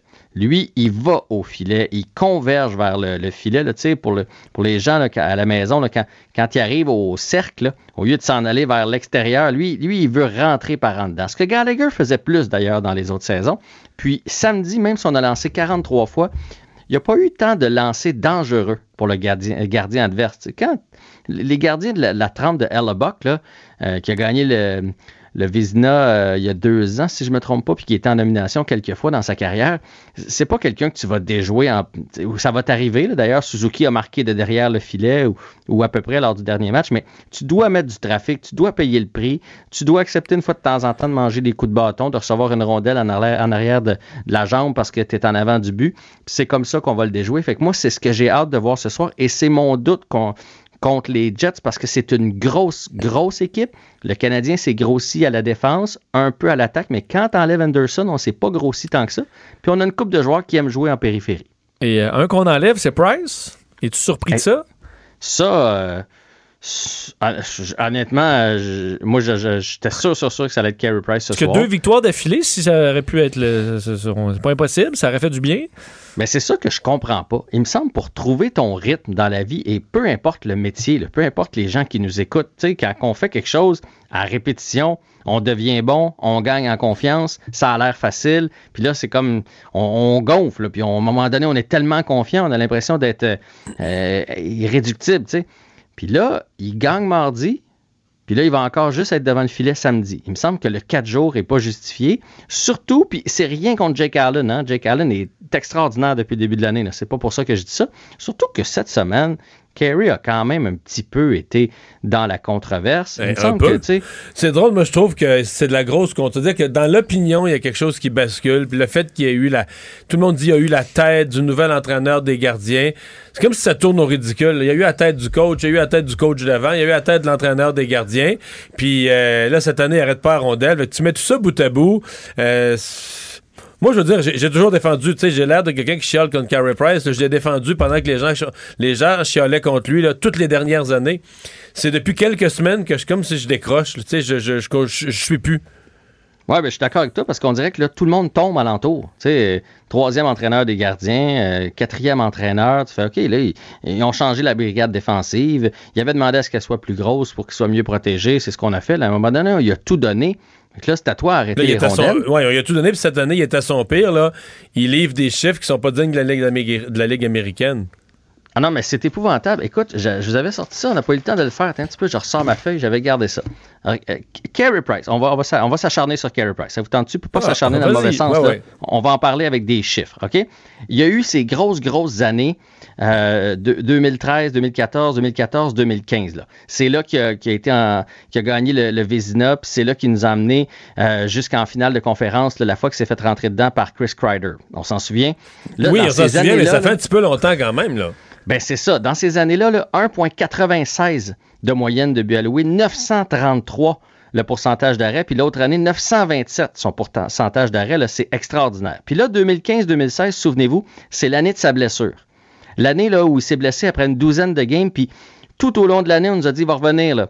Non, non, il va revenir, il va revenir. Finalement, il n'est jamais revenu. Il été complètement absent. Il revient en 2016-2017, encore une super saison, 923, 37 victoires en 62 matchs, euh, 2,23 nominations au Vézina. Fantastique. Depuis ce temps-là, ça va pas du tout. Depuis ce temps-là, là, sa moyenne 3,11, 2,49, 2,79, 3,13. Son pourcentage d'arrêt, 900, 918, 909 puis 888 cette année. C'est loin d'être suffisant. Et là, je suis allé chercher dans tous les gardiens qui avaient au moins 25 parties. En 2017-2018, il était 44e pour la moyenne, puis 47e dans la ligue pour le pourcentage d'arrêt. L'année suivante, c'était mieux, 12 et 12. Puis euh, l'année passée, 37 et 31e dans la ligue, ce qui fait Puis que là, il si est on 40, regarde- cette année, il est revenu dans le 44e. Là. Exact. Parce que Si quand t'es depuis- plus loin que 31e, ça veut dire que t'es le pire de tous les premiers gardiens. Exact. Et qu'il y a une bonne partie des deuxièmes gardiens des équipes qui sont aussi meilleurs que toi. C'est en plein ça. Puis si on regarde le, le cumulatif là, de toutes ces saisons-là, là, ça le place 39e pour la moyenne, puis 45e pour le pourcentage d'arrêt. Fait que mon point, c'est Carey peut encore être bon, mais moi, je ne suis plus certain qu'il est, mettons, top 5 des gardiens de la Ligue nationale, qu'il est dans l'élite. Mais t'es Quand même plus certain, même plus certain qu'il est top 20. Là. mais je, pe- je pense quand même qu'il peut avoir de bonnes séquences, mais c'est- un autre de ses problèmes, c'est que dans les dernières saisons, il y a beaucoup de départs où il n'est pas là, où il donne 5, 6 buts. C'est, tu vois pas ça de, euh, à Tampa Bay, là, mettons, le, gardien Vasilevski. Lui, c'est c'est le vrai numéro un dans la ligue, là, à mon avis. Tu verras pas ça de lui. À un moment donné, ton numéro un, il faut qu'il vole des matchs, il faut qu'il arrête des séquences. Tu sais, dans les grosses séquences des dernières saisons où le Canadien a perdu 8 puis 9 matchs de suite l'année passée, là, à un moment donné, ton goaler numéro un se lève, ton gros salarié, il arrête tout, puis il va chercher la victoire pour son équipe. Et moi, je sens pas Carey Price capable encore de faire ça. Il a 33 ans, puis j'ai comparé un peu avec Henrik Longvis, qui a été un gardien aussi phénoménal, là.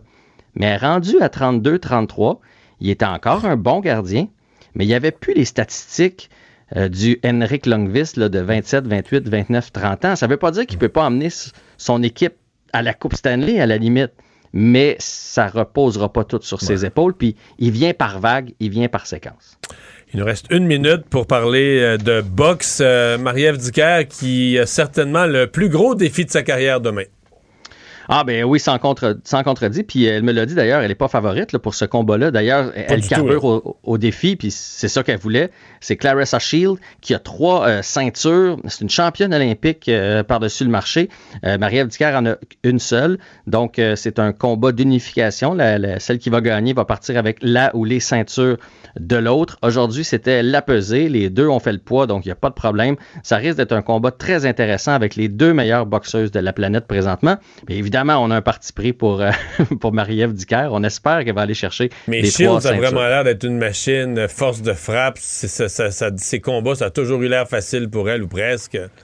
Oui, oui, oui. Puis, tu sais, depuis qu'elle est jeune, là, c'est, comme ça, autant chez, dans la boxe olympique que maintenant chez les professionnels. Et d'ailleurs, c'est elle là, qui est favorite là, par tout le monde, là, les preneurs au livre et tout. Mais, yeah, pourquoi pas. Marie-Ève Dicker aller chercher le combat, le, le gros KO. Faut y croire. Hey, merci Jean-François. Bon match ce soir. Yes, sir. On s'arrête. Pour une écoute en tout temps, ce commentaire de Jean-François Barry est maintenant disponible dans la section balado de l'application et du site cube.radio. Tout comme sa série balado, Avantage numérique. Un magazine sportif qui aligne entrevues avec tous les acteurs du monde du sport. Cube Radio. William et Sébastien ont enfin trouvé le condo de leur rêve. Ils l'ont acheté avec l'aide d'une courtière immobilière recommandée par Confia. Parmi les courtiers qui leur ont été proposés, William et Sébastien ont choisi de faire affaire avec Hélène. Elle connaissait bien le quartier et d'emblée, elle a compris leurs besoins. Ça a tout de suite cliqué. Mais quand même pas autant qu'entre William et Sébastien. Confia, on se dédie à l'espace le plus important de votre vie. Confia fait partie d'Espace Proprio, une initiative de Desjardins. Le remède à la désinformation. Mario Dumont et Vincent Dessureau. Cube Radio. Cube Radio. Cube Radio. En direct à LCN. Le moment de retrouver Mario Dumont dans les studios de Cube Radio. Mario, euh, encore une fois, Pierre Fitzgibbon, euh, nouvelle plainte portée contre lui. Aura-t-il un nouveau blâme? Mais cette fois-ci, ça vient d'un parti d'opposition, Québec solidaire, un parti d'opposition qui fait son travail, qui surveille ses affaires, qui a mis un petit astérix dans le calendrier quand le nombre de mois allait être passé, etc. Euh, donc, Québec solidaire qui, voit leurs affaires. Maintenant, il n'y a pas de nouveau dossier. C'est-à-dire que c'est le même dossier euh, dont on parle, dont on a déjà parlé, pour lequel le ministre a déjà été blâmé. Du côté de Québec solidaire, on dit on n'est pas satisfait de la façon dont il aurait réglé ça. Donc, on dépose une plainte. Évidemment, la commissaire à l'éthique, elle, euh, doit accueillir la plainte, doit dire qu'elle va, qu'elle va regarder l'affaire. Euh, c'est pas, pas un hasard, quand même, Québec solidaire. Je pense on a noté du côté de l'opposition que Pierre Fitzgibbon était devenu pour le gouvernement une espèce de, espèce de maillon faible. Donc, on se, on s'attaque à lui. On veut euh, mettre le gouvernement sur la défensive sur cette euh, question-là. Euh, le seul ombre au tableau pour Québec solidaire, euh, c'est un petit peu, on sait que c'est pas un parti qui est proche du monde des affaires, là, mais un peu insultant. Il laisse entendre dans la, la plainte que, euh, ou dans, le message, que M. Fitzgibbon, dans votre ancienne vie, vous aviez peut-être pas d'éthique. Euh, de laisser entendre que les gens, parce qu'ils sont en affaires, n'ont pas d'éthique, ça, disons que c'est pas c'est pas A1 comme propos. Mais pour le reste, on met la pression sur Pierre Fitzgibbon et on force. Dans le fond, il y, avait, y avait quelque chose à régler là, sur le plan de l'éthique et on force le gouvernement à s'assurer que ça a été bien fait. Donc, on remet le nez de la commissaire à l'éthique là-dedans. C'est euh, toujours une roche dans le soulier euh, du, Ah du oui. gouvernement, bien sûr. Euh, quel espoir maintenant pour les zones rouges? Euh, on a vu hier, bon, euh, cinq autres régions passer à, l'orange, mais pour Montréal, par exemple, Laval, les Laurentides, la Rive-Sud, la Montérégie, euh, l'Anaudière, ça reste, ça reste vraiment très rouge. Il y aura des assouplissements. On entendait tantôt le docteur Arruda encore nous dire, on regarde ça de semaine en semaine.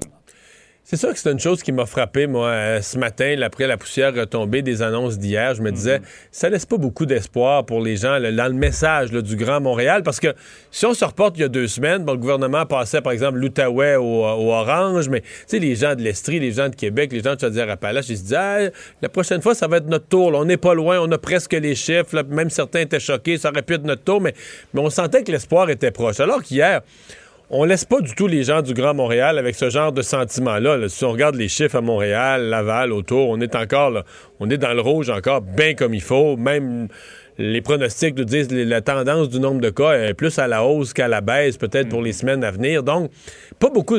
Et effectivement, donc les- deux sources d'optimisme, c'est peut-être qu'à l'intérieur même du rouge, on aura des assouplissements. Euh, on a parlé quand l'heure va changer, est-ce qu'on pourrait repousser le couvre-feu, permettre des sports, des activités. Donc, on pourrait rester en zone rouge, mais un rouge un peu plus pâle, là, que peut-être qu'il pourrait ressembler à du rose. Et, et- et deuxièmement, euh, je pense qu'il y a le vaccin.